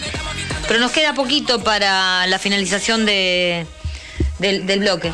Bueno, dale entonces. Y, y después tenemos un tema, bueno, muy importante, Vasco, porque vamos a estar hablando con Nicolás Barja en el próximo bloque, por eso le decimos a los oyentes y a los oyentes que se queden en línea, porque es el flamante secretario general de la regional este Cava Avellaneda del SUTAP, Sindicato Único de Administraciones Portuarias. Y aparte, bueno, productor de, de genética sindical, ¿no? Que nos ha acompañado durante estas cuatro temporadas. No sé ahora que se va para arriba si va a seguir con nosotros, Vasco. Tenemos que. Hay que le vamos a preguntarle. Sí, en este programa hay gente muy importante. No sé si eh, a lo mejor él este, quiere eh, explorar otras, otras latitudes. Eh, creo que él está en la lista verde del SUTAP, ¿no? Lista verde. No sí, sé. hay una lista verde del SUTAP, no sé, no tengo. Bueno, pero hay una noticia muy importante, quiero en este tiempito que nos queda del bloque. Casación acaba de confirmar las condenas de lo, a dos exdirectivos de la Ford, la empresa Ford Argentina. Müller que era el segundo al mando de los ejecutivos de los CEOs de la Ford, estoy hablando en la época de la dictadura militar del 76 al 83, la dictadura genocida. Este hombre era el segundo al mando que se hacía cargo de la empresa cuando el principal CEO viajaba a Estados Unidos, que lo hacía muy seguido, el señor Muller. El otro condenado por casación es Sibila. Sibila era el jefe de seguridad de la Ford, un ex militar que ingresó al colegio militar en el año 44, es decir, en el inicio del peronismo, se ve que aprendió poco del peronismo y se pasó a retiro en el año 64. Este hombre es uno de los principales responsables de los delitos de lesa humanidad en la fábrica de la Ford cometidos durante la última dictadura. Se secuestraron 24 trabajadores de la Ford, la mayoría miembros de los cuerpos de delegados. Nosotros hablábamos recién con un compañero que está en conflicto este, del sindicato de la UTA, con la empresa esta DOTA, y veíamos cómo eh, había delegados que respondían a la patronal directamente, algo que es totalmente inconstitucional. Bueno, acá secuestraron los delegados de la FOR, una empresa muy importante, y estos dos CEOs, tanto Müller como Sibila, fueron condenados por el Tribunal de Casación. Empiezan a aparecer los verdaderos responsables del golpe genocida del año 76. Pero además del secuestro, es decir, de marcar a los trabajadores, este, militantes políticos, la mayoría de ellos, y gremiales fundamentalmente, tenían un campo de concentración dentro de la propia empresa Ford. Esto está probado en el juicio realizado. Es decir, de los cientos de campos de concentración que hemos tenido en la Argentina, hay una responsabilidad empresaria en el genocidio. Por eso decimos que eh, no solamente debemos quedarnos con las condenas a los represores militares, sino los verdaderos responsables que en este caso de la FOR están absolutamente visibilizados a partir de este juicio. Bueno, muy importante. muy importante, ¿eh? que van cayendo. Así que bueno, bienvenido que vayan cayendo estos. De, de la misma manera que se ha revocado el sobrecimiento a Blaquier, ¿se acuerdan quién es Blaquier, no? Ingenio Ledesma, este, la noche del apagón, donde hubo este, cientos de, secuestrados también en Ledesma, en la provincia de Jujuy. Hombre muy amigo de el gobernador Morales, que en el próximo bloque le vamos a dedicar algún parrafito, porque Naciones Unidas ha pedido la liberación de Milagros Salas. Bueno, para el próximo bloque y ahora eh, me está haciendo señas Cecilia, que bueno, se nos fue el bloque y le decimos que se queden en línea porque estamos hasta las 15 horas con Genética Sindical. Vamos.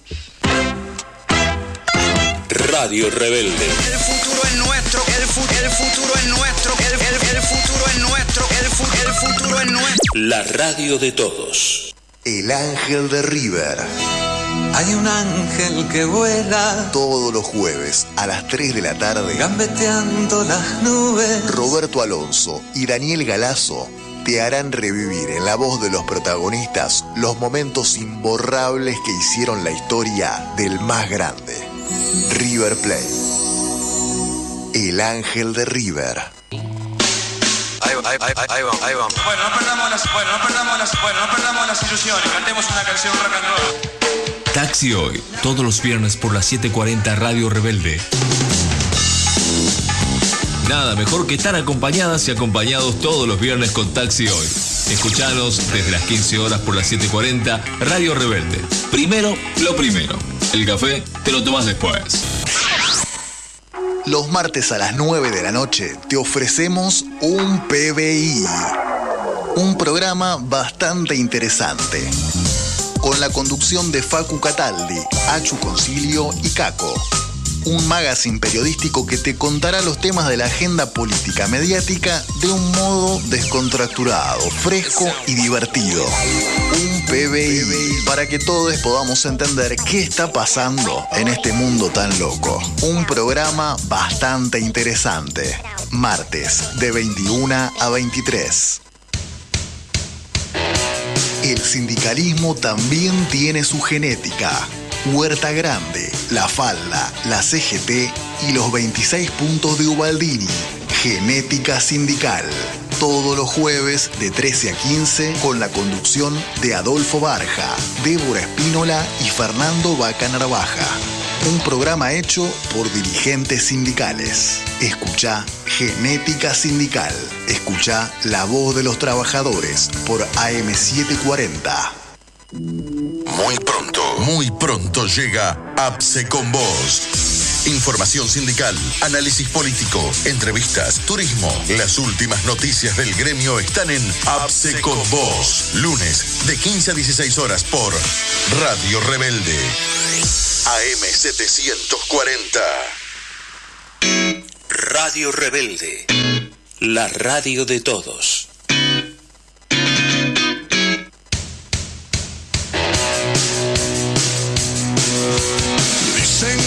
Se viene una tormenta. Último bloque de Genética Sindical. Estamos hasta las 15 horas y eh, vamos a estar conversando con este Nicolás Barja, secretario general de la regional Cava Avellaneda del SUTAP. No sé si est- está en línea. ¿Me está diciendo, está todo bien, Adolfo? Estoy Ah, hablando con porque, ah, porque te, te digo que ya estamos en comunicación con nuestro siguiente invitado. A ver quién es. Estamos en comunicación, Vasco eh, Adolfo, con Nicolás Barja, secretario general de la regional Cava Avellaneda del SUTAP, Sindicato Único de Administraciones Portuarias. Eh, Nico, ¿nos estás escuchando? Hola, hola, buenas tardes compañeros, ¿cómo andan? Muy bien y felicitaciones. ¿Cómo anda, Nico? Bueno, Felicitaciones que, bueno, con eh, estrenando cargo. Sí, sí, conflictos. Estrenando, estrenando cargo y estrenando conflicto ya. Y sí, no queda otra que ponerse al frente de la Ah, pelea. o sea, escoba nueva barre mejor entonces.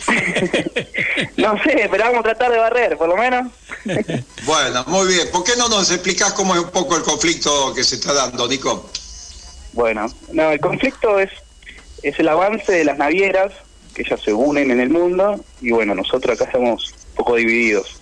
Pero bueno, ahora con el sindicato estamos tratando de, de juntar a todo el transporte portuario y a los distintos actores del puerto. Porque ellos avanzan y bueno, vienen por el trabajo argentino. Quieren hacer eh, de puerta a puerta la, la carga de la mercadería.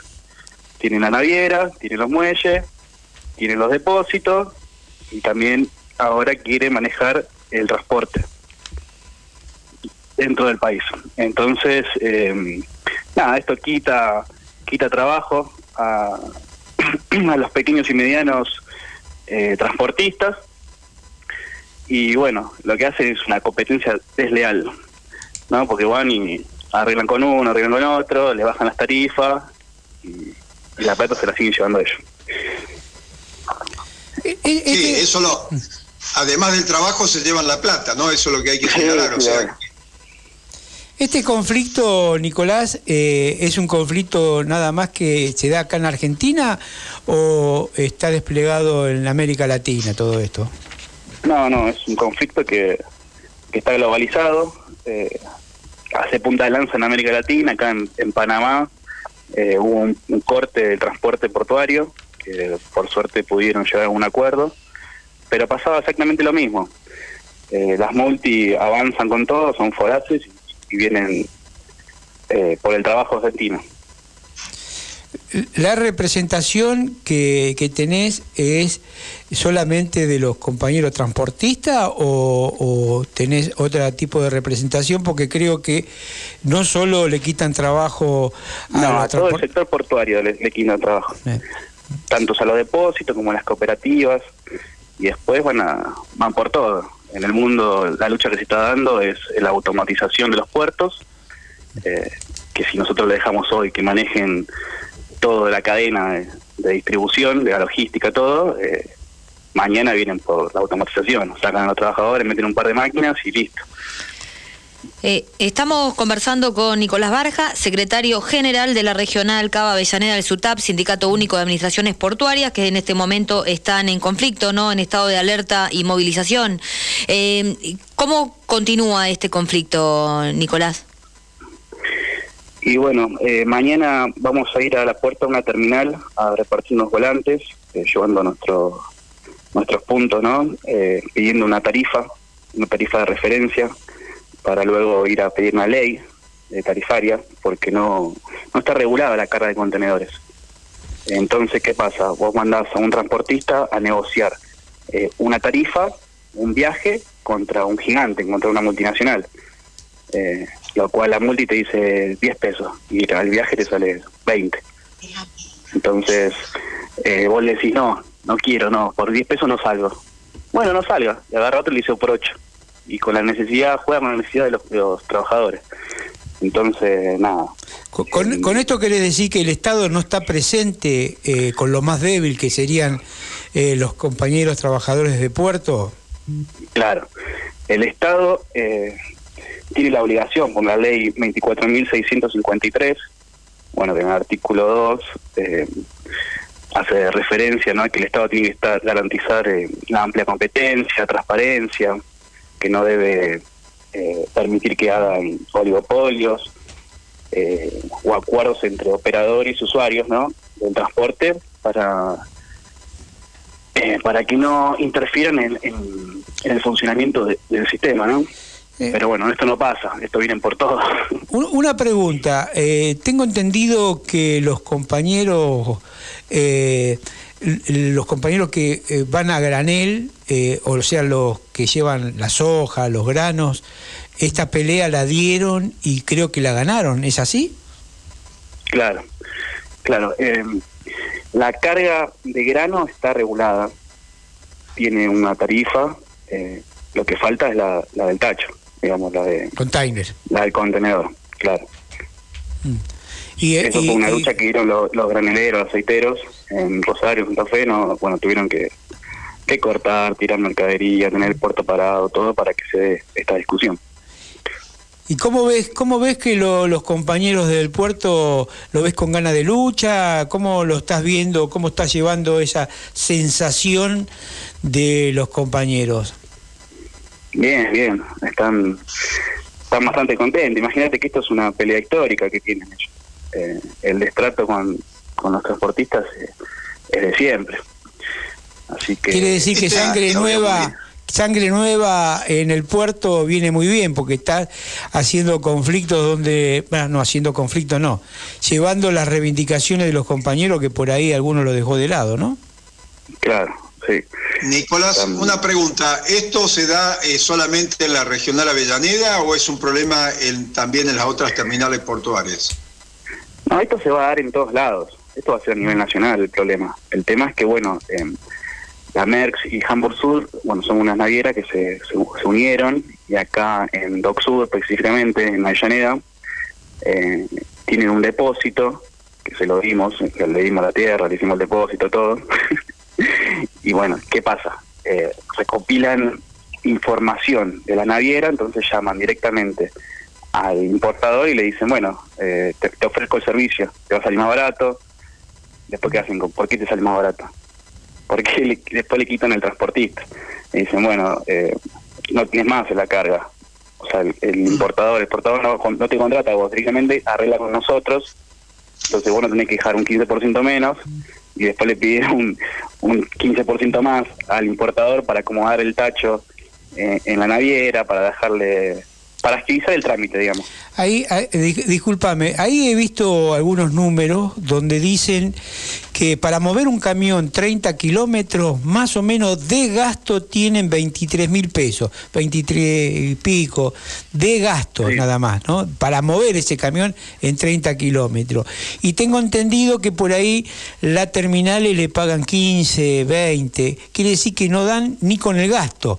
Esto Con sí suerte que... les pagan eso. Con suerte Con le suerte. pagan eso. Bien, entonces la pelea va a ser una pelea dura, pero acá, digamos, vos recién lo dijiste, a la Merlo, que es donde eh, he escuchado algunos eh, audios donde decían que después del primero de noviembre no va a haber ningún tacho más afuera del puerto, que lo van a manejar desde puerta a puerta, que es algo lo que decís vos, tiene que ver mucho la política ¿no? también, ¿no? Porque ese predio se lo dio la provincia de Buenos Aires junto con Avellaneda, ¿no? Claro, esto es eh, libertinaje que le dejaba el Estado, tanto provincial como nacional y, y bueno, eh, local, permiten esto, ¿no? ¿no? Al no meterse, no regular, las agencias avanzan, las marítimas avanzan, vienen por todo.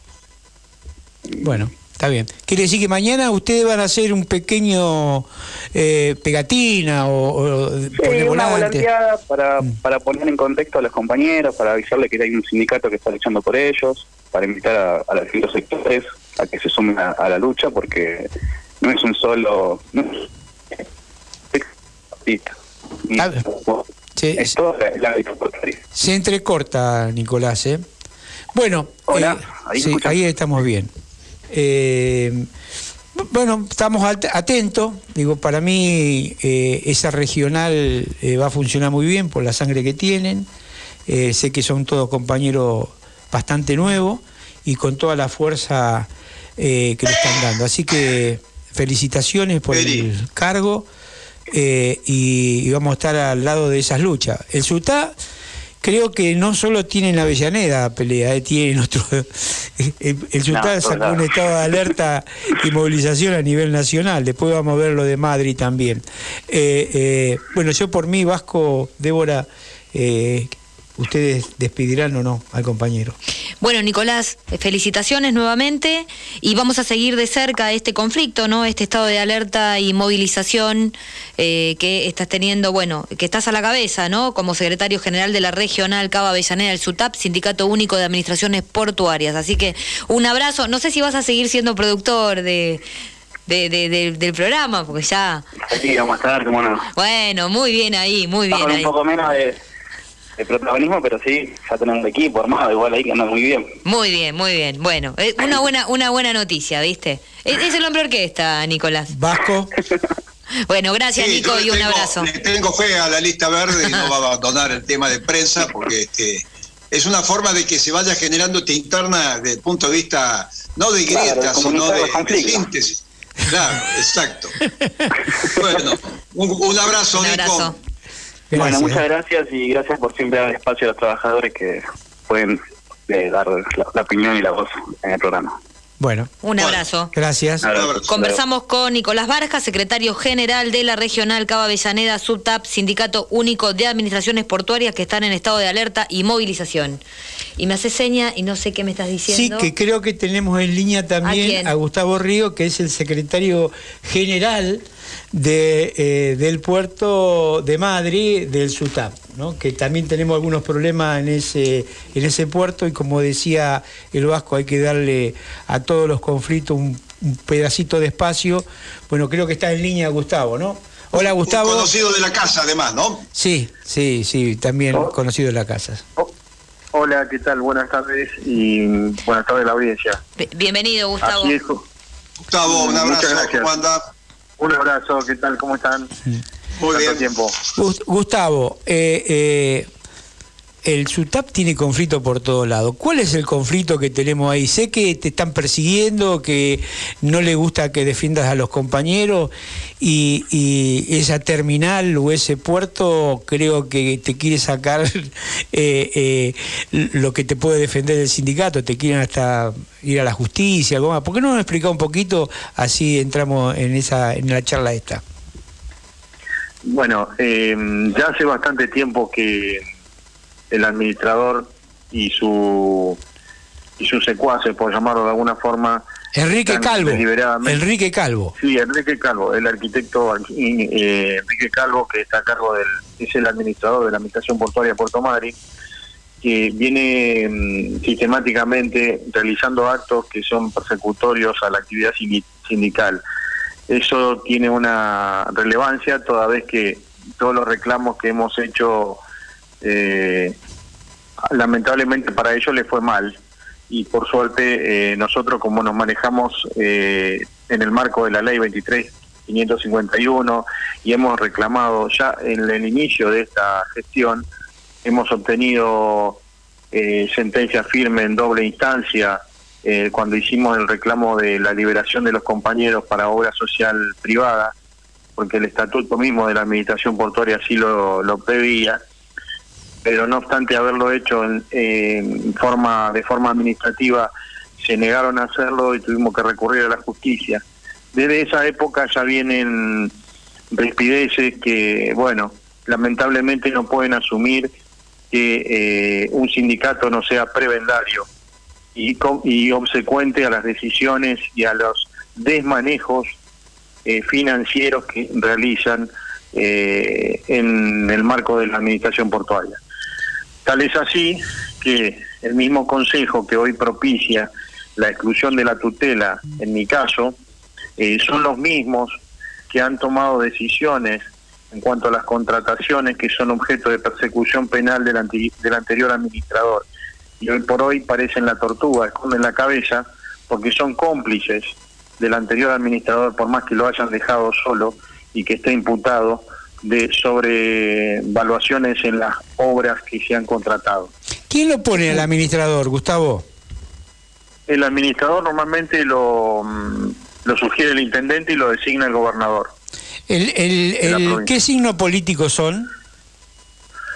Y eh, es bastante confuso porque, bueno, en principio son del eh, Chusoto, se llama, es el Chubut Somos Todo. Y bueno, eh, depende de la conveniencia, o pasan al Chusoto, antes era el Provech, ahora, y bueno, cuando le conviene son justicialistas, dicen. Pero bueno, en principio el gobierno es eh, Chubut Somos Todo, el gobierno provincial y el de acá de del municipio también. Eh, más allá de que eh, comunican ser afiliados al partido socialista, ¿no? Pero bueno, no no no lo son tanto porque deberían estar del lado de la clase obrera si fuera así. ¿Cómo No le fue electoralmente en la PASO? En las pasos perdieron, perdieron con junto por el cambio. Este, van, a, van a seguir perdiendo con ese perfil, la verdad, ¿no? Y sí, la verdad que sí, porque eh, lamentablemente en, en lo que yo tengo, yo ya tengo 22 años acá en la actividad del puerto, ya he sufrido este tipo de embates y lo hemos ganado en la justicia.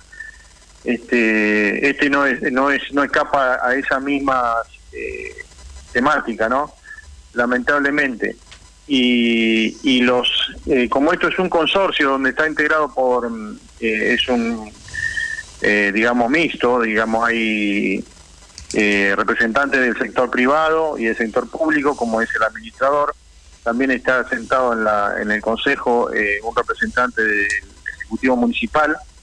Y después de los operadores, que son jueces y partes, porque también tenemos que entender que ellos eh, dirimen las tarifas que van a pagar los usuarios de las actividades portuarias, siendo que representan intereses como por ejemplo en el caso de el representante de Aluar, el representante de la Cámara de, de la Pesca.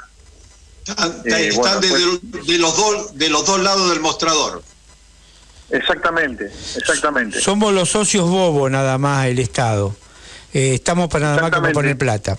Che, eh, eh, Gustavo, yo te pido a ver cuáles son los pasos a seguir porque se nos está acabando el programa y el compromiso, el compromiso de- del Sindicato Nacional que va a acompañar esta lucha y el compromiso de esta radio de genética sindical que para el próximo eh, jueves eh, te estaremos sacando un poquito más de tiempo para que desarrolle mejor este, este conflicto. Y si hay que movilizar, mandaremos gente para movilizar y si hay que cerrar el puerto eh, a nivel sindical, lo haremos. Y seguramente que la- vos sos hombre de la CGT ahí, ¿no? Ahí, eh, Exactamente. viste, este sindicato es medio extraño, viste, tiene compañeros que están en la CGT, otro compañero que está en la CTA eh, y otro compañero que está en la otra CTA, así que somos bastante amplios. Hay que poner todos las centrales a trabajar sobre eh, el tema de la persecución gremial a un dirigente sindical. ¿eh? Exactamente, eh, nosotros ya lo hemos este, manifestado ante la CGT.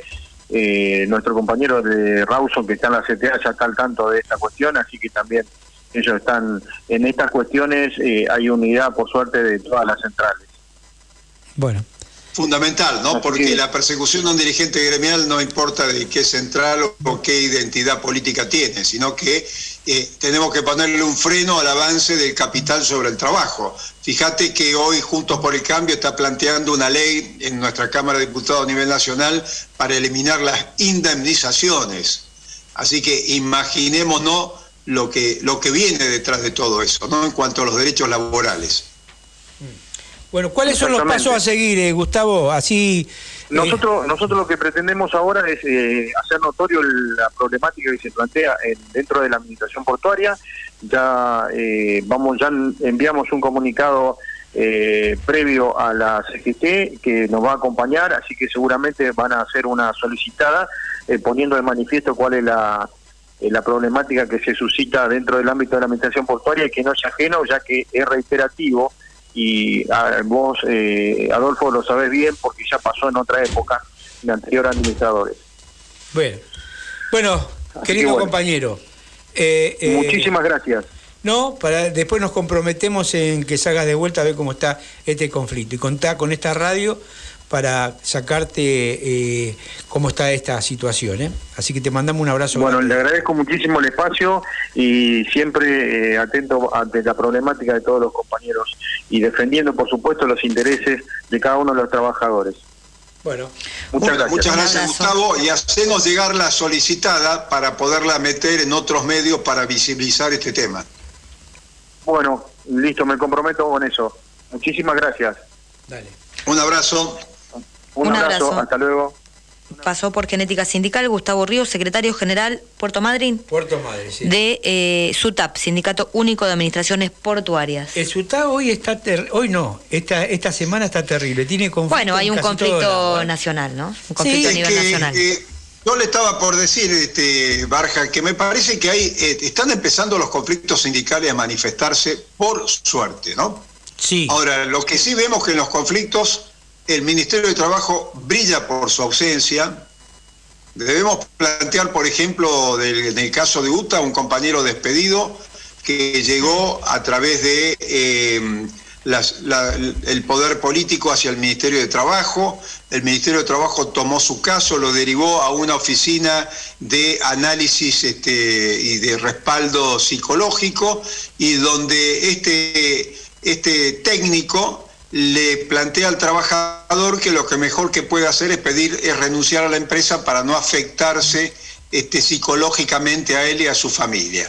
Una ignorancia absoluta y total y una ineficiencia total de las autoridades del Ministerio de Trabajo que lejos de comprometerse con la decisión del presidente de evitar los despidos, le está diciendo, le está facilitando a la patronal el despido de, de estos compañeros, ¿no? O sea, empiezan a aparecer los conflictos sindicales que si las conducciones gremiales o institucionales del Ministerio de Trabajo no responden, van a pasar por encima, ¿no? Sí, es, cierto lo que decís, Vasco. Eh, nosotros hemos sido prudentes en estas elecciones eh, de no salir, eh, porque no queríamos que nos digan que estamos en contra. pero te quiero comunicar que nosotros, lo del SUTAP, en 10 días movilizamos a la provincia de Buenos Aires por un conflicto viejo ya desde que arrancó nuestro gobierno nacional y popular.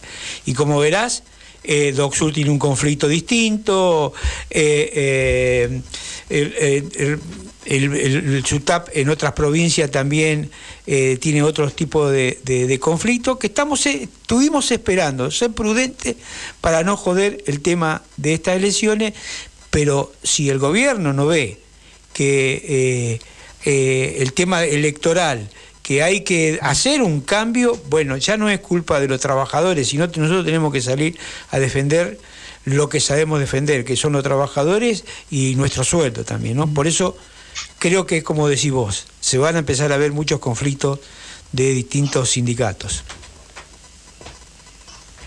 Sí, incluso Así es. eh, en el día de ayer, ¿no? Hubo... Sí. ¿Participaste vos de una reunión? Hubo, bueno, Ah, ¿qué sí, pasó? sí, sí, sí, Eh, sí, sí. Hubo una... ¿Por qué no contás? ¿Qué, qué, qué, qué pasó y qué se debatió concretamente? No, a, a mí me gustaría, porque nosotros estuvimos eh, en el día de ayer con varias organizaciones, eh, la CTA Autónoma, eh, con el Cachorro Godoy y con otros sindicatos planteando el tema del presupuesto.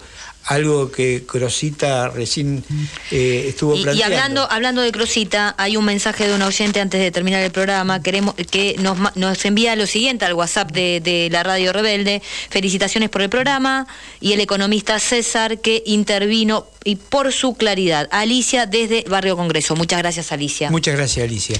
Ahora, vos que sos una compañera que tenés una visión eh, mucho más global en una reunión, porque No, vos tomás no. nota, ¿no? Por lo menos yo no tomé nota.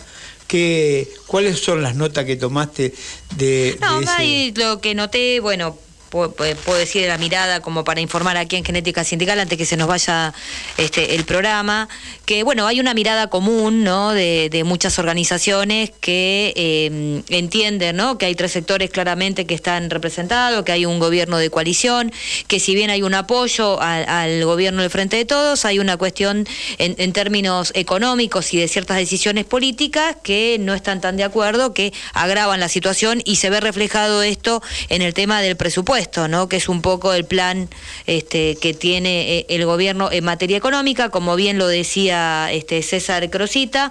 Bueno, incluso también le decía que le faltaba más acción de- de- del peronismo y que hay que mirar en el presupuesto el pleno empleo, no tanto el tema del Muy déficit bien. fiscal. Ah, eh, yo, Vasco. yo les voy a pedir un minutito Sí. porque me parece que es importante y quiero insistir sobre el tema de Milagros Salas. Muy bien. Eh, creo que toda la, todos debemos tener por las redes ese, ese audio de Milagro que realmente nos Sí. preocupa por su situación de salud. Y todos hemos, eh, hemos sido informados que este, eh, los organismos internacionales están pidiendo su libertad. Pero además en las redes está la adhesión para firmar a la denuncia ante el Consejo de la Magistratura Nacional efectuada por los doctores Marcos Aldazábal y Luis Paz y Eduardo Tabani contra los jueces del TOF de Jujuy, Mario Héctor Juárez Almaraz y Alejandra Cataldi y Liliana Snopek, adhiriendo a la denuncia efectuada contra estos jueces este, por la causa Milagros Salas. Les pediría a nuestros oyentes que todos, vía esas redes que lo van a recibir, firmemos respaldando la inmediata libertad de este papelón que ya es de tenerla preso a Milagros Salas. Simplemente eso me, que me parece que el, el aviso es, es importante. Ese era el minuto que pedía. Sí, y lo vamos Este, que a... creo que tenemos que retomarlo al inicio del programa y al finalizar el programa, ¿no? Esta campaña. Sí, y esto que estás diciendo lo vamos a subir a las redes de- del programa de genética, así pueden este, adherir desde allí. ¿Te parece? Me parece muy bien. Me parece perfecto. Y se nos fue el programa. Se nos fue el programa nuevamente. Y salimos bien entonces con este sistema, ¿no? Muy bien, Cecilia. ¿eh?